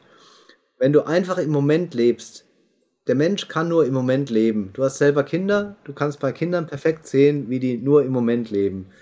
Wer Haustiere hat, weiß das auch. Die leben alle nur im Moment. Da gibt es keine Zukunft und keine Vergangenheit.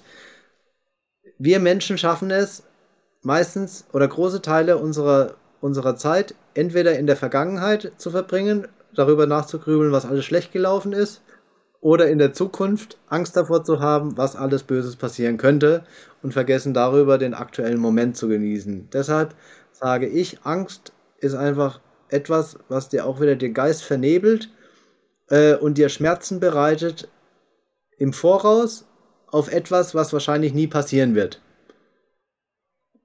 Und deshalb habe ich für mich entschlossen, dass Angst einfach kein Geisteszustand ist, der Sinn macht.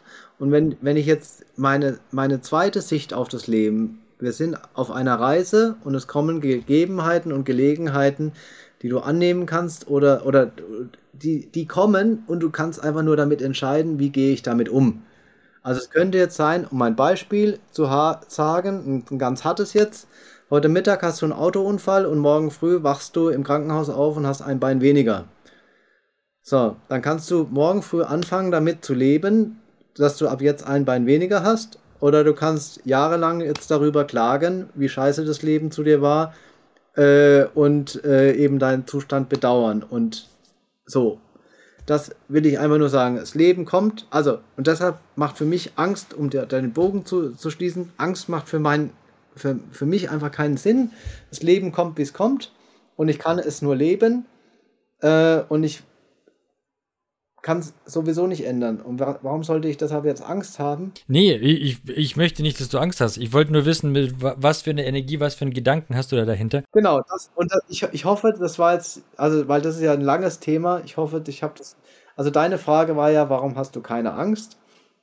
Oder hast du Angst? Meine Antwort, nein, ich habe keine Angst. Und der Grund ist deshalb, weil ich einfach für mich herausgefunden habe, dass Angst ein Geisteszustand ist, der keinen Sinn macht und natürlich habe ich auch meine Gedanken, die dann hochkommen und meine kleinen Einflüsterer und die sagen, hm, hm, hm, wenn das passiert in der Zukunft, dann muss man sich immer wieder orten und muss sagen, ich lebe im Hier und Jetzt. Und das Leben kommt, wie es kommt und es ist wunderbar und wir genießen es und wir genießen jeden Moment. Wunderbare abschließende Worte. Ähm, vielen, vielen Dank. Das war Michael Ballweg. Danke, dass du da warst. Dankeschön für die Einladung. Es war mir eine Freude.